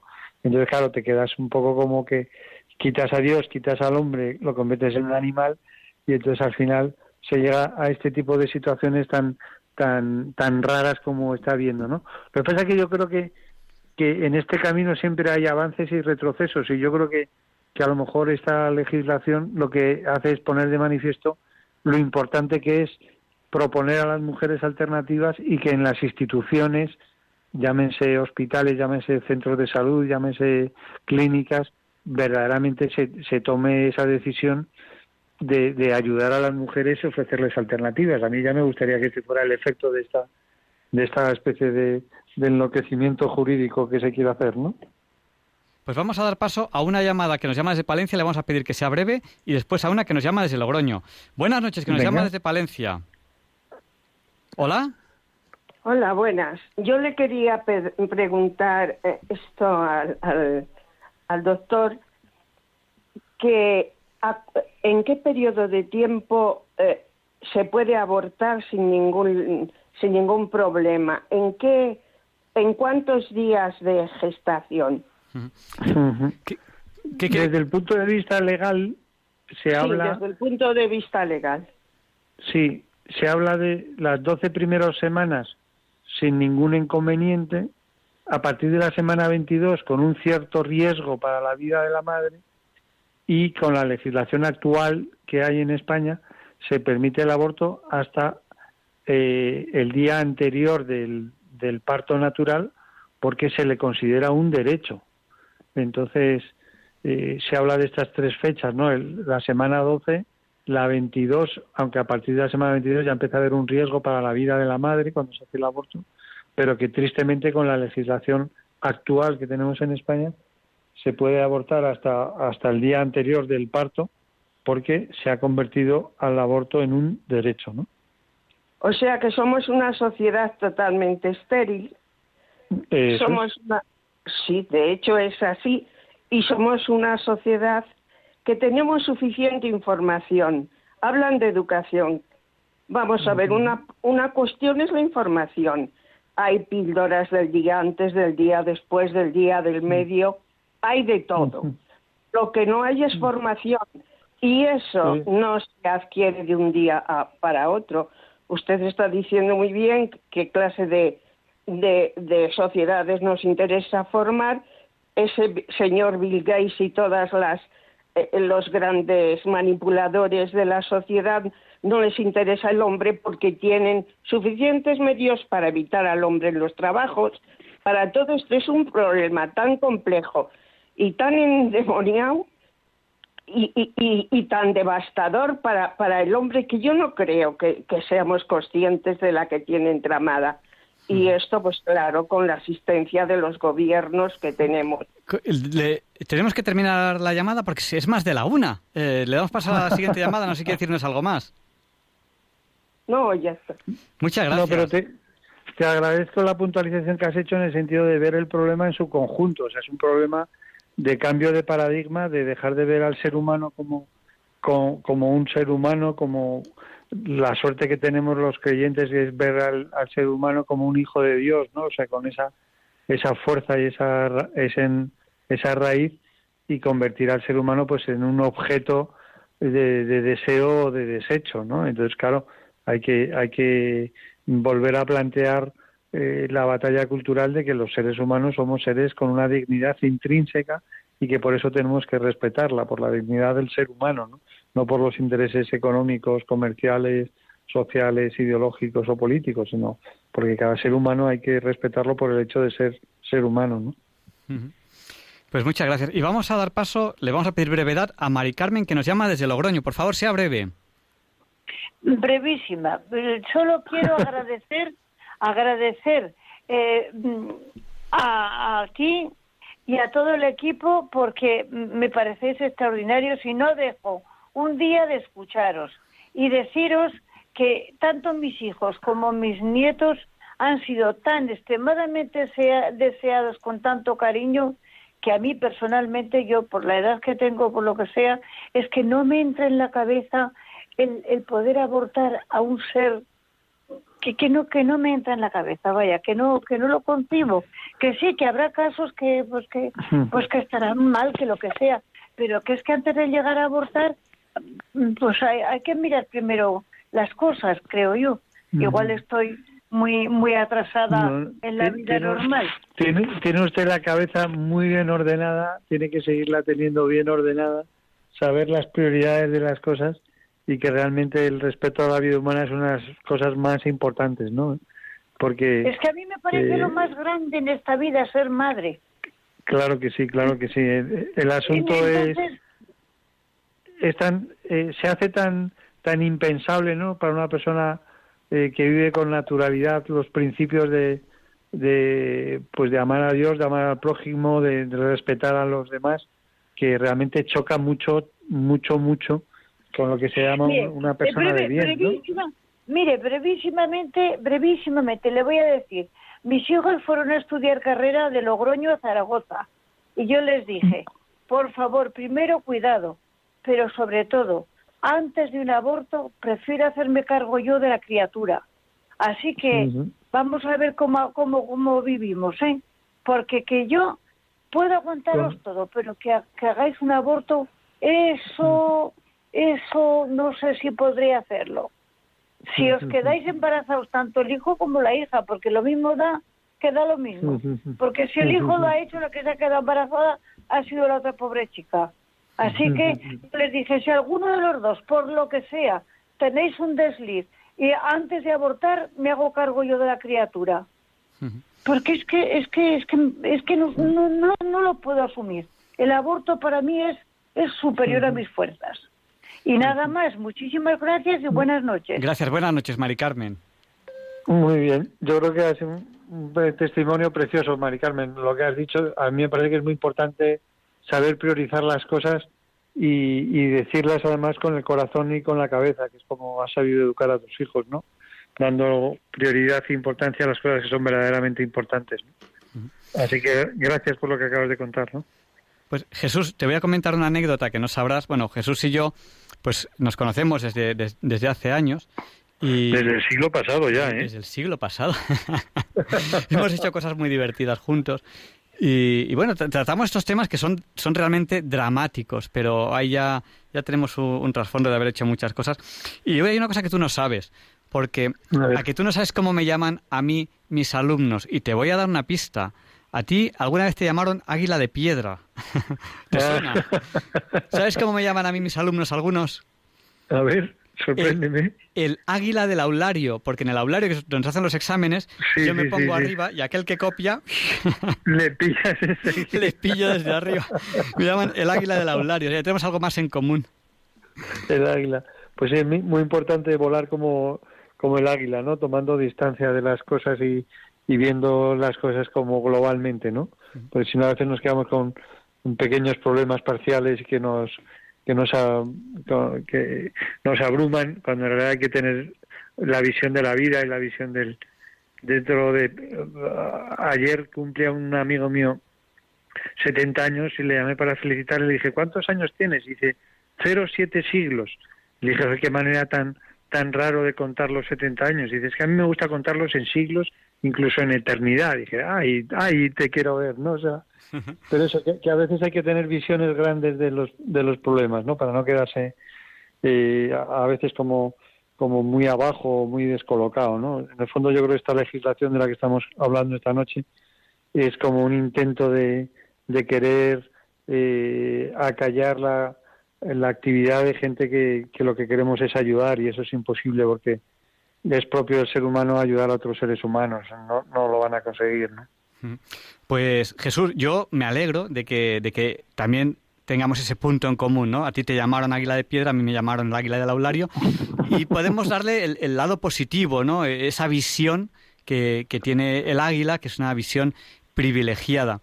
Y, nada, algo a mí me, pareció curioso cuando, cuando me llamaron águila del aulario dije yo conocía otro otro águila que era el águila el águila de piedra y no te lo he dicho hasta hoy pero es algo que, me pareció muy, muy curioso. Tampoco, tampoco nos vemos tanto últimamente. Pues yo creo que podríamos hacer un resumen a nuestros oyentes de un poco de lo que hemos hablado para, para cerrar la entrevista y recordarles que esta entrevista dentro de un par de días estará en el podcast de Diálogos con la Ciencia, porque yo creo que es una entrevista muy enriquecedora, porque con Jesús Poveda una gran ventaja que tenemos es que es, es enriquecedor lo que hablemos con él, sea lo que sea. bueno, pues esta noche de eh, del día 10 al día 11, ya 11 de, junio, hemos hablado de un tema que, que, es una iniciativa legislativa que ha tomado el Partido Socialista, el partido en el poder, donde eh, quieren penar con penas de cárcel a las personas que acudimos a las puertas de establecimientos abortistas para ofrecer alternativas a las mujeres que ahí acuden, ¿no? Esto, lógicamente, pues eh, está teniendo un revuelo mediático y, y, unas reflexiones, ¿no? Eh, lo primero que yo creo es que una mujer ante la dificultad de un embarazo y el poder o no elegir eh, abortar o no, pues tendría que escuchar alternativas, ¿no? Entonces que igual que se habla de el consentimiento informado para cualquier intervención quirúrgica, antes de un aborto habría que haber consentimiento informado y nosotros desde las asociaciones lo que ofrecemos es eh, información y eso es lo que quieren penar, ¿no? Entonces no deja de ser llamativo, ¿no? Luego otra cosa de la que hemos hablado es que a veces esa información no es solamente un folleto o un número de teléfono o, una dirección de una asociación o una fundación, sino que es el poder hacer una ecografía, ¿no? Hay un concepto que se llama ambulancia vida, que son ambulancias que instalamos frente a establecimientos abortistas para hacer ecografías. Las ambulancias vías eh, se parecen un poco al SAMUR, ¿no? El SAMUR lo que hace es cuando hay un accidente, inmoviliza al paciente y lo estabiliza y una vez estabilizado lo traslada al hospital, ¿no? Nosotros desde la ambulancia vida lo que hacemos es informamos al paciente con la ecografía, eh, con el, el, latido fetal, le damos esa, esa, esa información y esa fotografía entonces lo primero que hacemos es informamos y luego conectamos con la red de asociaciones prohibidas para que puedan seguir con ese embarazo. ¿no? Entonces, igual que nadie cuestiona la actuación del SAMUR, que es estabilizar al paciente y trasladarle enseguida al hospital para ayudarle, pues en el fondo la ambulancia vida está haciendo algo muy parecido, que es informar al paciente y una vez que tiene la información, que pueda eh, conectar con, con asociaciones o instituciones que le quieren ayudar. ¿no? Y luego a lo largo del programa, pues hemos ido escuchando distintas preocupaciones de distintas personas que nos han llamado desde rincones de España, Valencia, Logroño, Pamplona, Madrid, y con dudas y, sobrecogidos de que realmente el aborto se haya convertido ahora mismo en un negocio un negocio donde incluso se habla a veces de turismo eh, del aborto, de turismo de la fertilidad, ¿no? Y, que es muy triste que España pues eh, se pueda convertir un poco en un destino para el aborto y algunas personas lo mencionaban también un destino para la ley de eutanasia que viene, ¿no? Entonces por eso yo creo que es tan importante el, el seguir resistiendo, el seguir haciendo programas, el seguir eh, quienes rezando por los que estamos más en activo y quienes acompañando, comprometiéndose con estas actividades y que, que yo creo que la vida es eso, la vida es complicarse eh, por los demás, es ayudar a los demás y es en la medida de lo posible pues ofrecer alternativas distintas al aborto porque el aborto en realidad no es una alternativa sino un inmenso fracaso. ¿no? Pues muchas gracias Jesús, un fuerte abrazo. Y yo siempre que te despido en la radio te digo lo mismo, ya no te acordarás de lo que te digo. te, digo que el día del juicio final tienes que, tienes que estar pendiente porque yo, si me salvo, es por decir, oye, yo soy amigo de ese, yo soy amigo de... Yo si no, otra cosa no me salva a mí. que, un fuerte abrazo. que, que la verdadera amistad consiste en compartir las cosas buenas. O sea que sí, espero que sigamos compartiendo la vida y después de la muerte ya lo que es mejor. vale. yo, yo, creo que yo, yo sé eso, y, si acaso también que venga Jesús y diga, hombre, tú eras el de la radio de mamá, ¿no? Son las dos cosas que quizás, quizás a eso me salva, digo yo. Un abrazo muy fuerte, Jesús. Muy, fuerte, muy buenas noches a todos los que nos están escuchando. Buenas noches. Y no perdamos nunca el optimismo porque estamos luchando por, por las cosas buenas y así es. Este, este son momentos difíciles, pero estamos en, en ello, en las cosas buenas. Buenas noches, un abrazo. Y a continuación, Leonardo Daimiel Per de Madrid presenta la sección Pensar y Sentir. Disfruten de esta preciosa voz.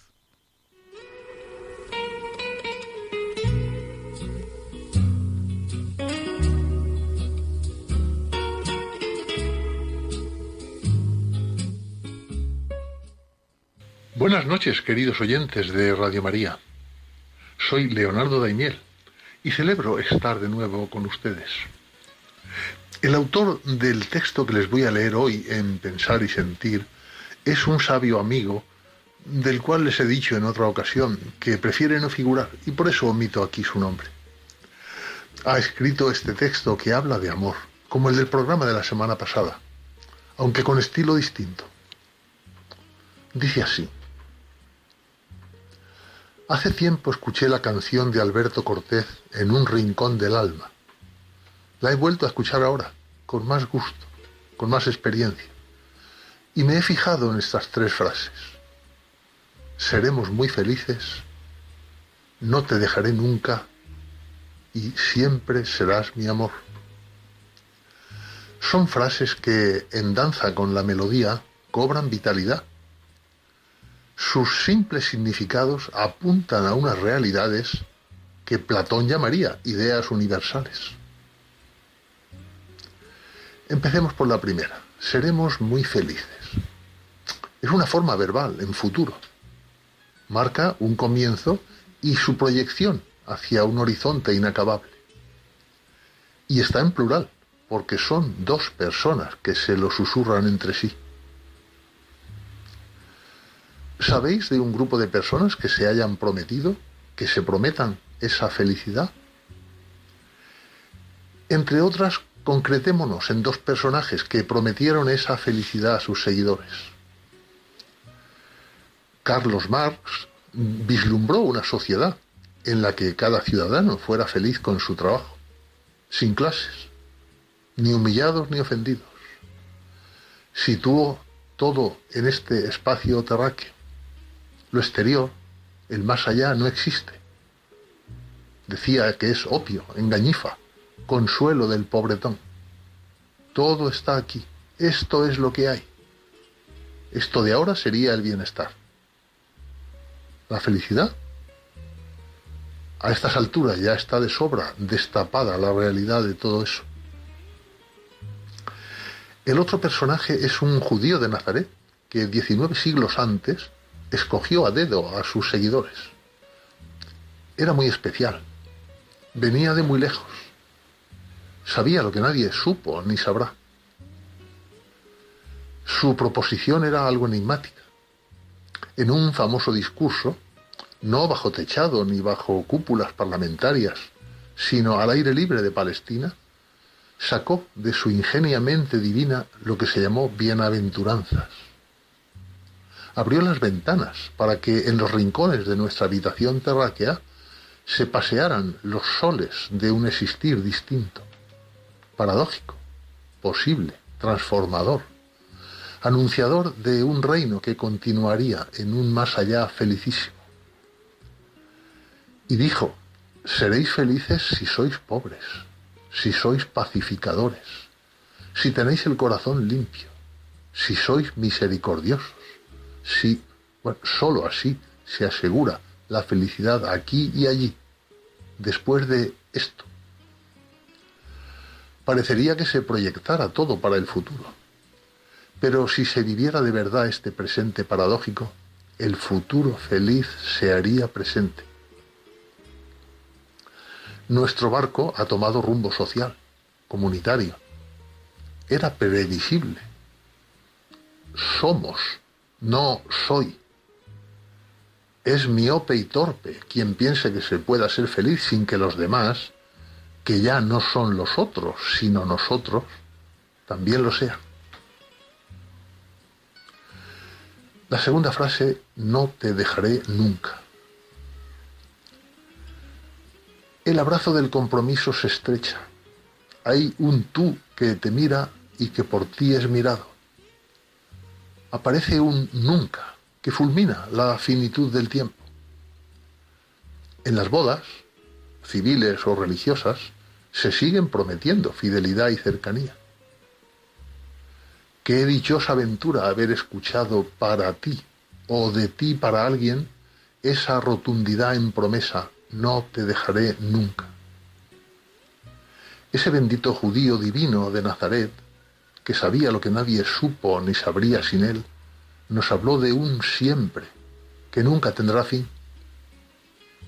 Y dijo, yo estaré con vosotros todos los días hasta el fin del mundo. Hasta el fin de este mundo.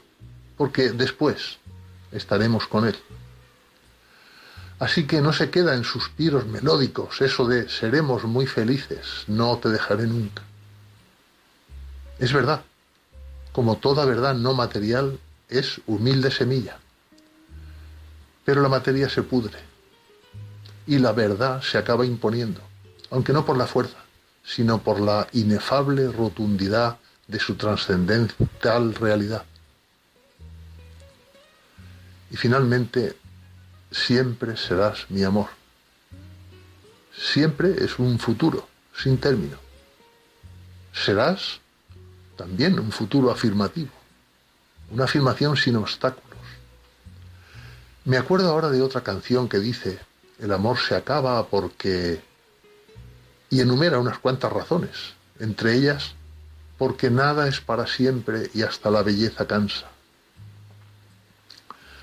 Pablo, enamorado de Cristo, afirma con total certeza que el amor no pasa nunca. Sí, amor activo y efectivo, no solo prometido. Alberto Cortés se pregunta en su canción, ¿y tantos fracasos que el tiempo dejó? ¿Tantos poemas aburridos que el amor creó?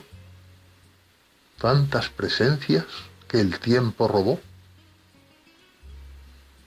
Lo que ocurre es que el tiempo no es para siempre. El tiempo es lo que se acaba. Y alguien preguntaba, ¿veremos? ¿Conviviremos?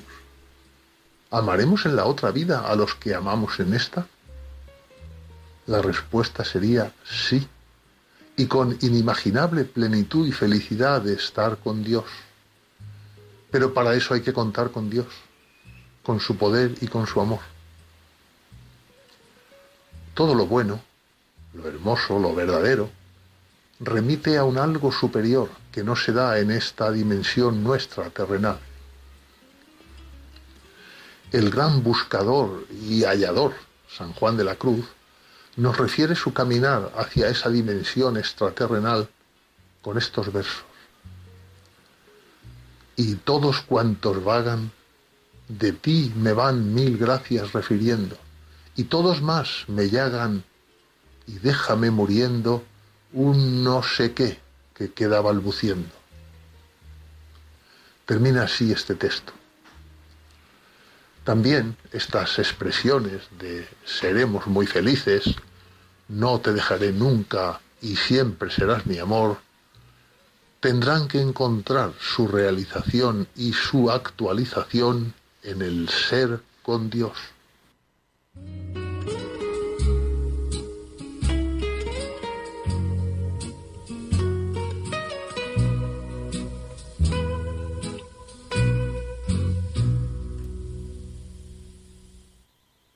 Y a continuación, Luis Antequera presenta la sección de efemérides. Hoy no es un día cualquiera.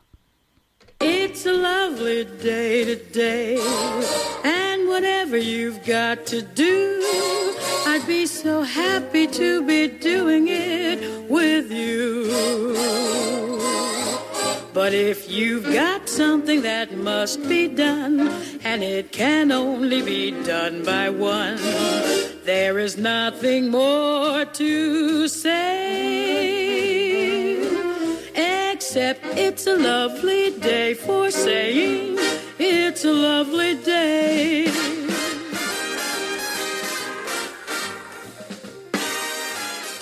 No, Javier Ángel, no directos compañeros de Diálogos con la Ciencia, no, queridísimos oyentes de Radio María. Claro que no es un día cualquiera, ningún día es un día cualquiera y este 11 de junio que nos disponemos a comenzar ahora mismo, tampoco porque en fecha tal, pero del año 173, en el marco de las guerras marcomanas contra las tribus germánicas, el ejército romano es rodeado en Moravia por los cuados germánicos y cuando todo parece perdido, unas violentas lluvias revierten el resultado de la batalla con la victoria romana. Se llama al evento el milagro de la lluvia y recuerda a la batalla de Empel en Holanda en 1585, en que unos tercios españoles rodeados por los enemigos neerlandeses, pueden escapar al asedio gracias a la congelación de un río por la ola de frío acontecida. Y eso que aún no había comenzado el cambio climático, obteniendo así una gran victoria. En esa batalla aparecerá una figurita de la Inmaculada Concepción que convertirá a dicha advocación de la Virgen en patrona de los tercios, primero de la infantería, después y de España por último.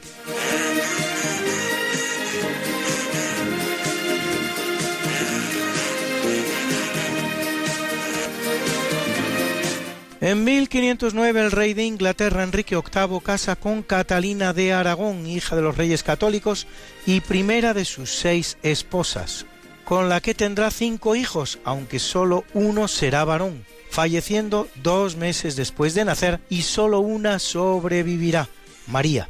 Tras 20 años de matrimonio, Enrique VIII repudia a Catalina y la deja morir en total soledad, no permitiéndole ni la compañía de su común hija, a la que Enrique además declara bastarda. Y todo para casarse con Ana Bolena, a la que le cortará la cabeza poco más adelante, haciendo con la hija que de ella tiene, Isabel, lo mismo que hiciera con la habida de Catalina, declararla bastarda.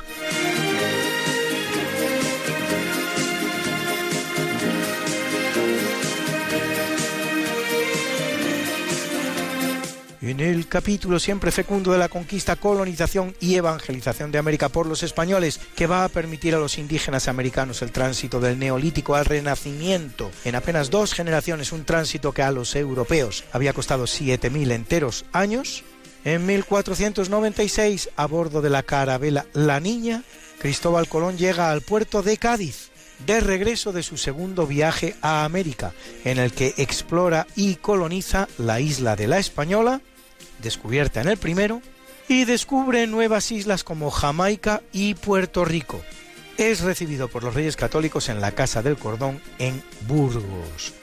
Y en 1580 el español Juan de Garay funda la nueva ciudad de la Santísima Trinidad, actual Buenos Aires.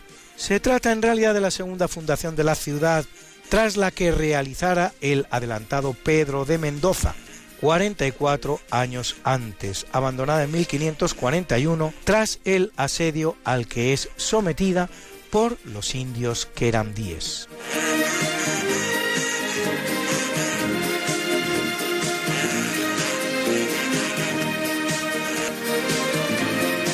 En 1594 Felipe II emite la Real Cédula que establece la implantación en Filipinas de la llamada Principalía, de la que formaban parte el llamado gobernadorcillo, con funciones de alcalde, y los capitanes o cabezas de barangay, para el gobierno de los barrios, reclutados todos ellos entre la nobleza indígena filipina, muchos de los cuales incluso recibían un salario y todos los privilegios inherentes al cargo. Una verdadera clase gobernante autóctona, cada vez más sorprendente esa colonización española tan denostada.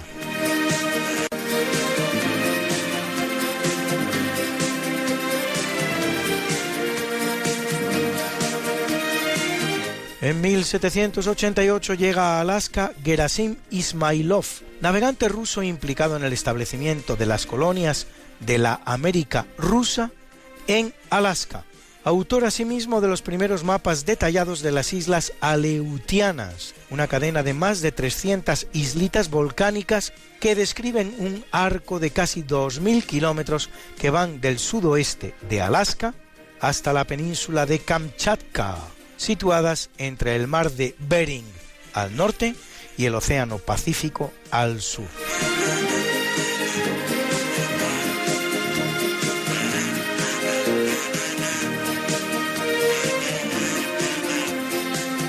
En 1898, finalizada la regencia de la emperatriz Dowager Chixi, el emperador chino Guanchu, de la última dinastía china, la dinastía Qing, emite su primer decreto, el cual inicia los llamados 100 días de la reforma, un intento in extremis de renovar el Estado y la sociedad chinos con escasos resultados, pues solo 14 años después, en 1912, y reinando ya su sobrino Puyi, se proclama la República en el inmenso país.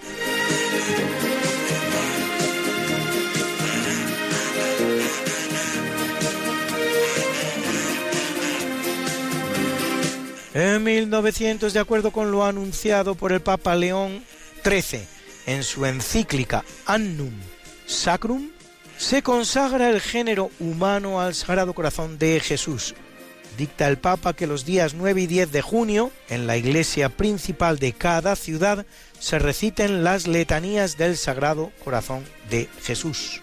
Y el 11 se recite la fórmula de la consagración creada por él.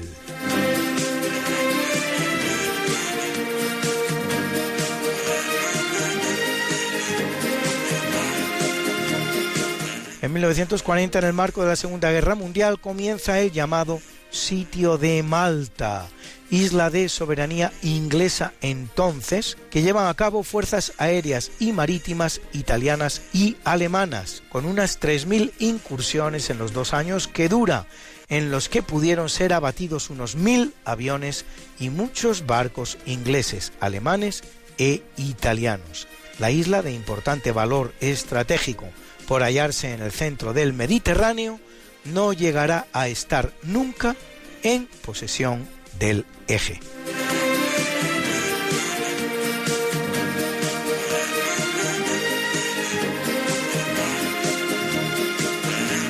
En 1962, Frank Morris y los hermanos John y Clarence Angling se convierten en los únicos prisioneros que logran escapar de la legendaria prisión norteamericana de la isla de Alcatraz.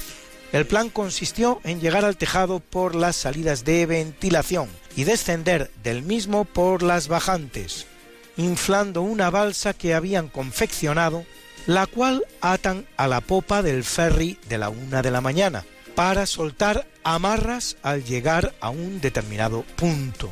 Nunca más volvió a saberse de ninguno de ellos, ni siquiera si sobrevivieron a la fuga o murieron, como parece lo más probable, ahogados.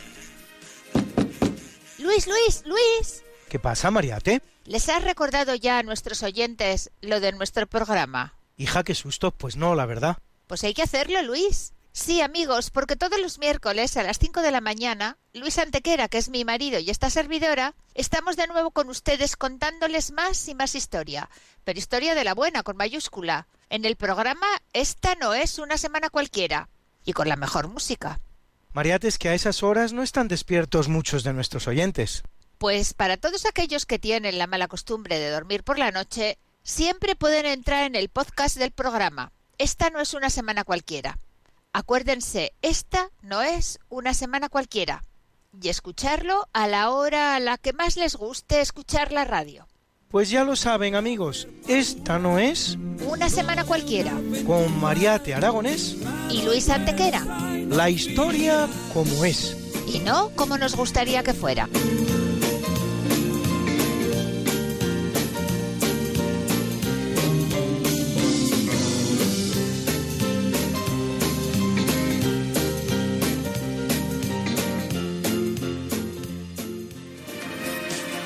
En 2009, 27 años después de hacerlo por el SIDA, la Organización Mundial de la Salud declara la pandemia por el virus de la gripe A. Dos meses después, a la vista de la mortalidad producida, muy baja por comparación a la gran alarma provocada, anuncia su fin.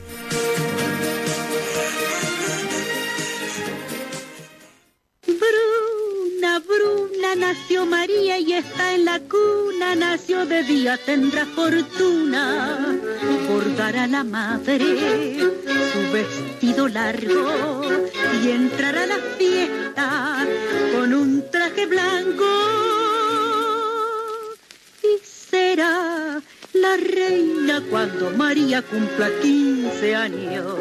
Te llamaremos Negra María, Negra María que abriste los ojos en carnaval. En el capítulo del natalicio en 965, hijo y sucesor de Alaquem II, nace Isham II, tercer califa omeya de Córdoba, que lo es 33 años, un califato inusualmente largo durante el cual emerge la figura implacable de Abu Amir Muhammad ben Abi Amir al-Mafiri, más conocido como Almanzor, el victorioso en español, verdadero hombre fuerte de la situación, incluso después de que en 968 se produzca la muerte de su mentor, Isham II.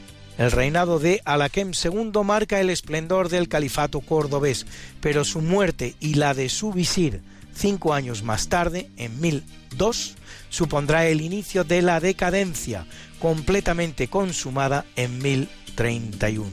El gobierno de Alaquén II y Almanzor vendrá caracterizado por las numerosas aceifas o campañas de rapiña realizadas casi todos los años en busca de botín en los reinos cristianos de la península y en ocasiones hasta de Francia, las más potentes y rentables de todas las realizadas desde el califato.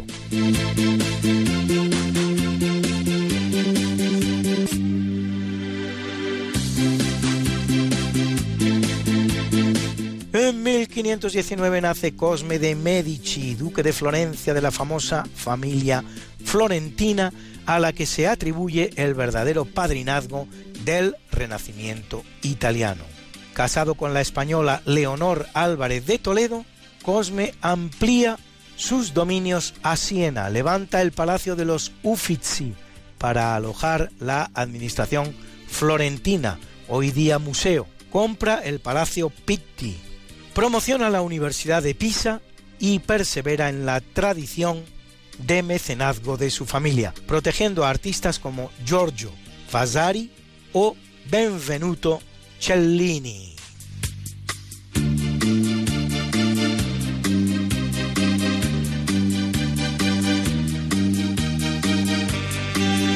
Es un buen día para la música, pues en 1555 nace Ludovico Zacconi, compositor italiano, autor del libro Práctica di Musica, de innecesaria traducción, en el que explica los fundamentos de la teoría musical y de una extensa y valiosa colección de cánones.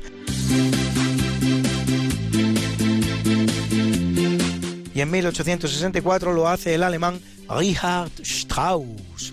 Por cierto, nada que ver con los Strauss austríacos.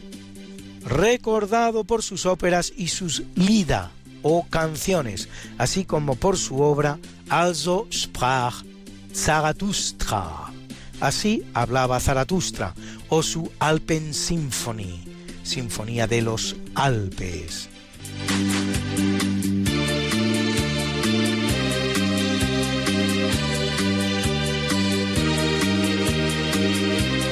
En 1928 nace Fabiola de Mora y Aragón, hija de los marqueses de Casarriera, reina de Bélgica, desde su matrimonio con el rey Balduino de Bélgica en 1960. Fabiola no estaba llamada a ser reina, de hecho iba para monja y Balduino para cura, pero en una fiesta organizada por la reina española Victoria de Battenberg en Lausana, Balduino caerá fascinado por ella.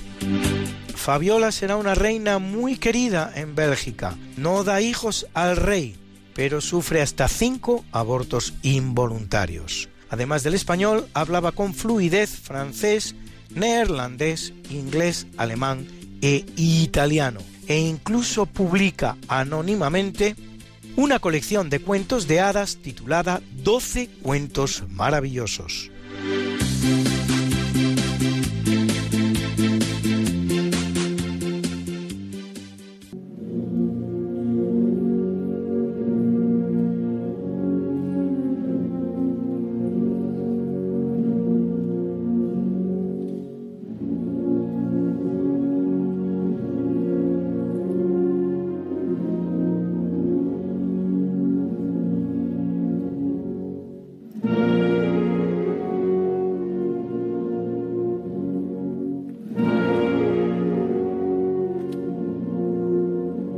En el capítulo del obituario en 323 a.C., a la edad de 33 años, muere en el curso de su campaña asiática Alejandro III de Macedonia, más conocido como Alejandro Magno, que conquista Siria, Persia, Asia Central y Egipto, creando el imperio más vasto que se había conocido hasta la fecha. La teoría sostenida por sus propios contemporáneos afirma que Alejandro habría muerto envenenado por orden de su propio regente en Grecia, Casandro. Si bien una lectura actualizada de las crónicas contemporáneas de su vida se inclinan más bien por una muerte natural o por pancreatitis o incluso por el tratamiento que se estaba dando al paludismo que había contraído más que por el propio paludismo.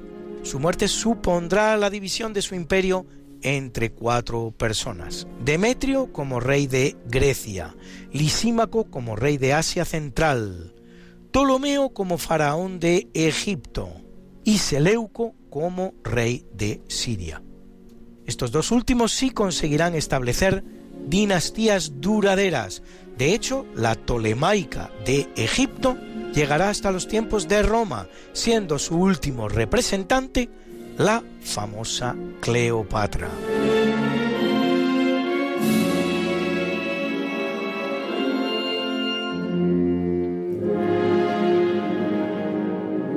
En 1577 muere Juan III, rey de Portugal, durante 36 años, entre 1521 y 1557 que extiende el dominio portugués tanto en América por Brasil como en Asia por la India y Goa, asegurando el monopolio portugués de las especias asiáticas y alcanzando interesantes acuerdos comerciales tanto con China como con Japón.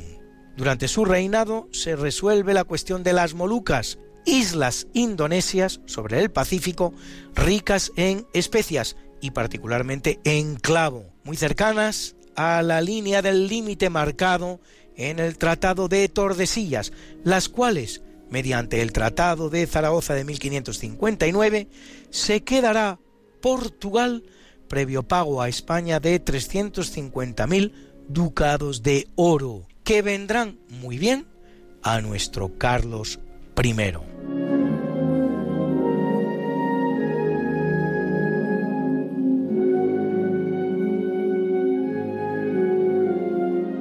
En 1727 muere Jorge I de Inglaterra, el primer rey británico de la casa Hanover, una dinastía nueva en Gran Bretaña buscada por los británicos con tal de evitar que reinara su rey natural, Jacobo III, Estuardo, de religión católica, el cual había sido preterido en hasta tres ocasiones del trono británico por dicha condición católica. Primero frente a su medio hermana María, luego frente a su otra medio hermana Ana y por fin por el candidato alemán Hannover o Hanover. En cuanto a Jorge, será un monarca muy poco popular.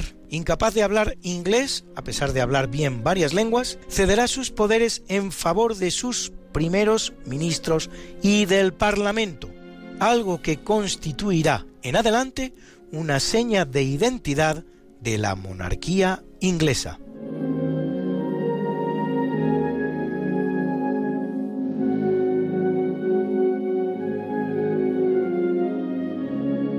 En 1847 muere el norteamericano John Franklin, uno de los muchos empeñados en la tarea de hallar alternativas viables del paso del norte entre el Atlántico y el Pacífico, muerto precisamente en una expedición en la que lo intenta encontrar.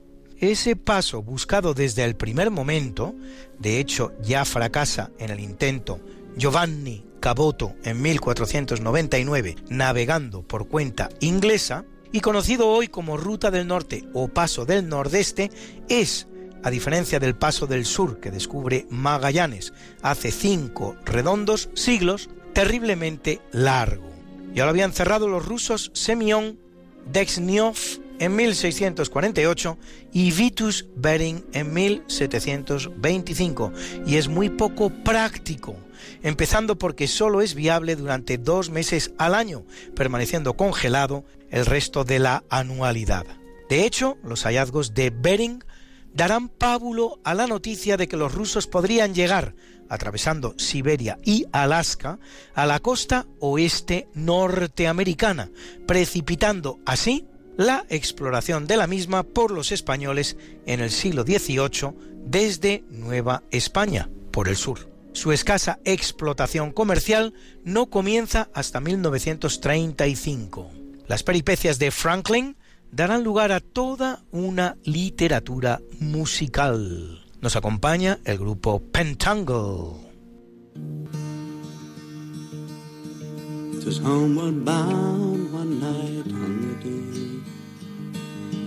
Swinging in my hammock, I fell asleep.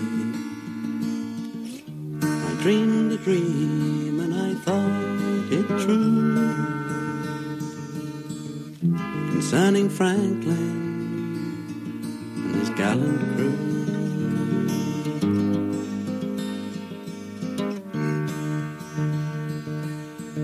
With a hundred seamen he sailed away to the frozen ocean in the month of May to seek a passage around the pole we poor seamen do sometimes go.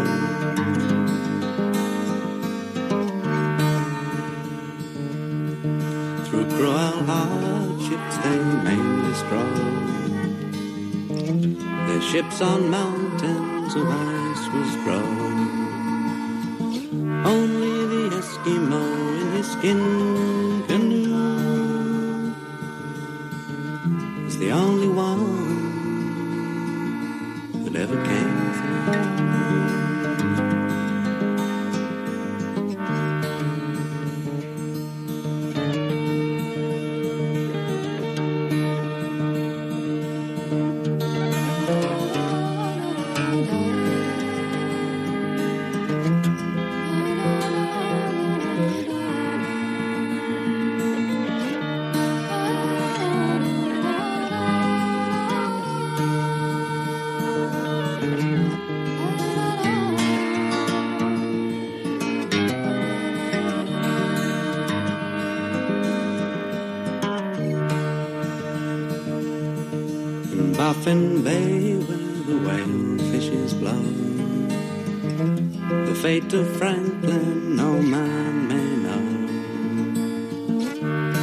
Of Franklin no tongue can tell. Lord Franklin alone with his sailors did well.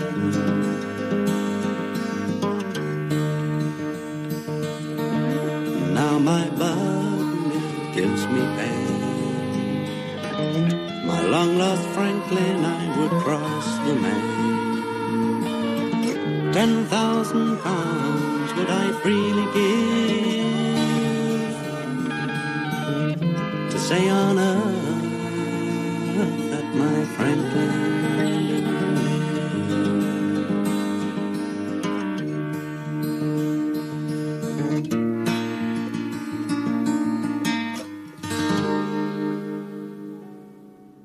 1894, hijo de José de Madrazo y hermano de Luis de Madrazo, grandes artistas como él, muere el pintor romántico español Federico Madrazo, que fuera además director del Museo del Prado, el cual cultiva el género de la pintura histórica y religiosa y del retrato, como los que realiza de la reina Isabel II o del también pintor Carlos Luis de Rivera, los dos en el Prado está la mañana en que vengo a saludarte.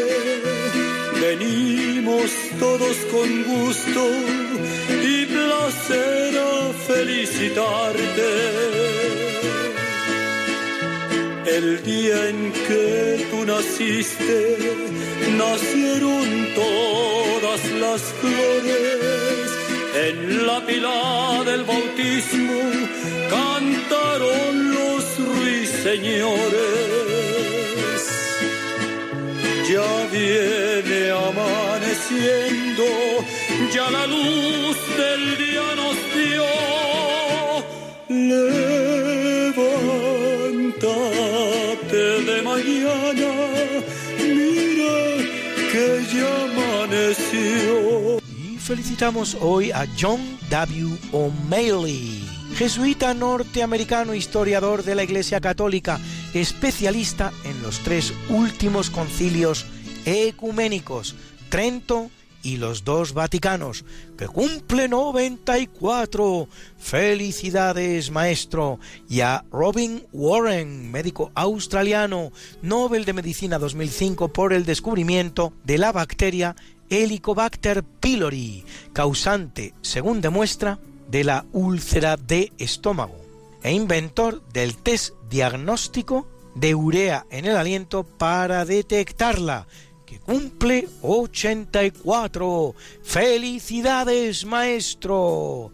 Y a Jackie Stewart, piloto británico de Fórmula 1, tres veces campeón del mundo y dos subcampeón, con 27 victorias y 43 podios, que cumple 82.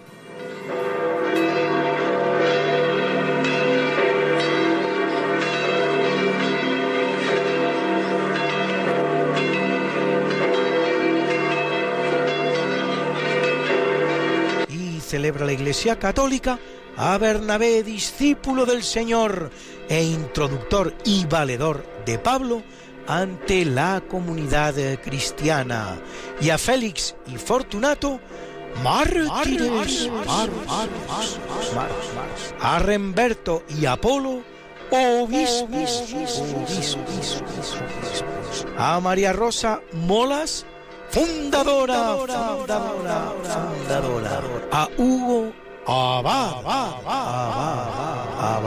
a Paricio, monje, y a Alejo, Aleida, Juan y Teófilo, confesores, confesores, confesores. Y como yo sé que a muchos de ustedes les gustan estas efemérides, pues pueden ustedes encontrarlas como siempre en el medio Religión en Libertad, en su columna en cuerpo y alma, donde las colgamos para ustedes cada semana.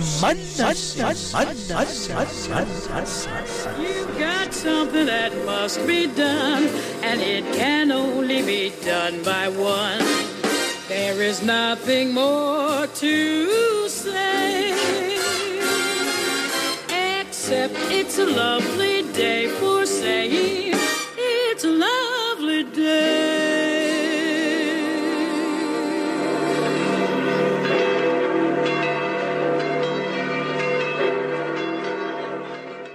Gracias, Luis, por esta interesantísima sección de, efemérides. Y tenemos ya que terminar el programa de hoy. Hoy hemos estado hablando con Jesús Poveda, eh, que es doctor, es psicólogo, eh, es presidente de Provida y con él hemos hablado de muchísimas cosas. Hemos hablado de esta persecución que se quiere hacer legalmente en España.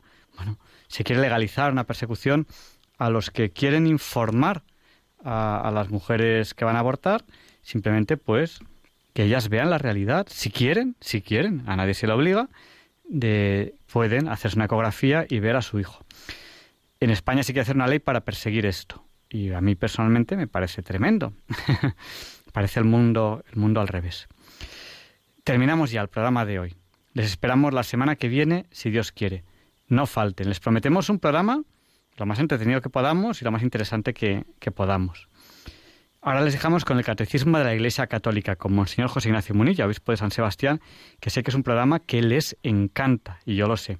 Con esta oración, Señor, dame una voz como la de Monseñor Munilla y una sabiduría como la suya. Y le pedimos a San Juan Pablo II que interceda por nosotros para que se nos libre del mal.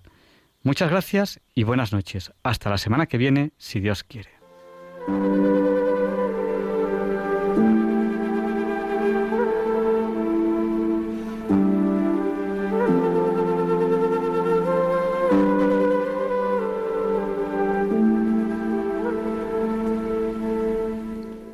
Y así concluye en Radio María el programa Diálogos con la Ciencia.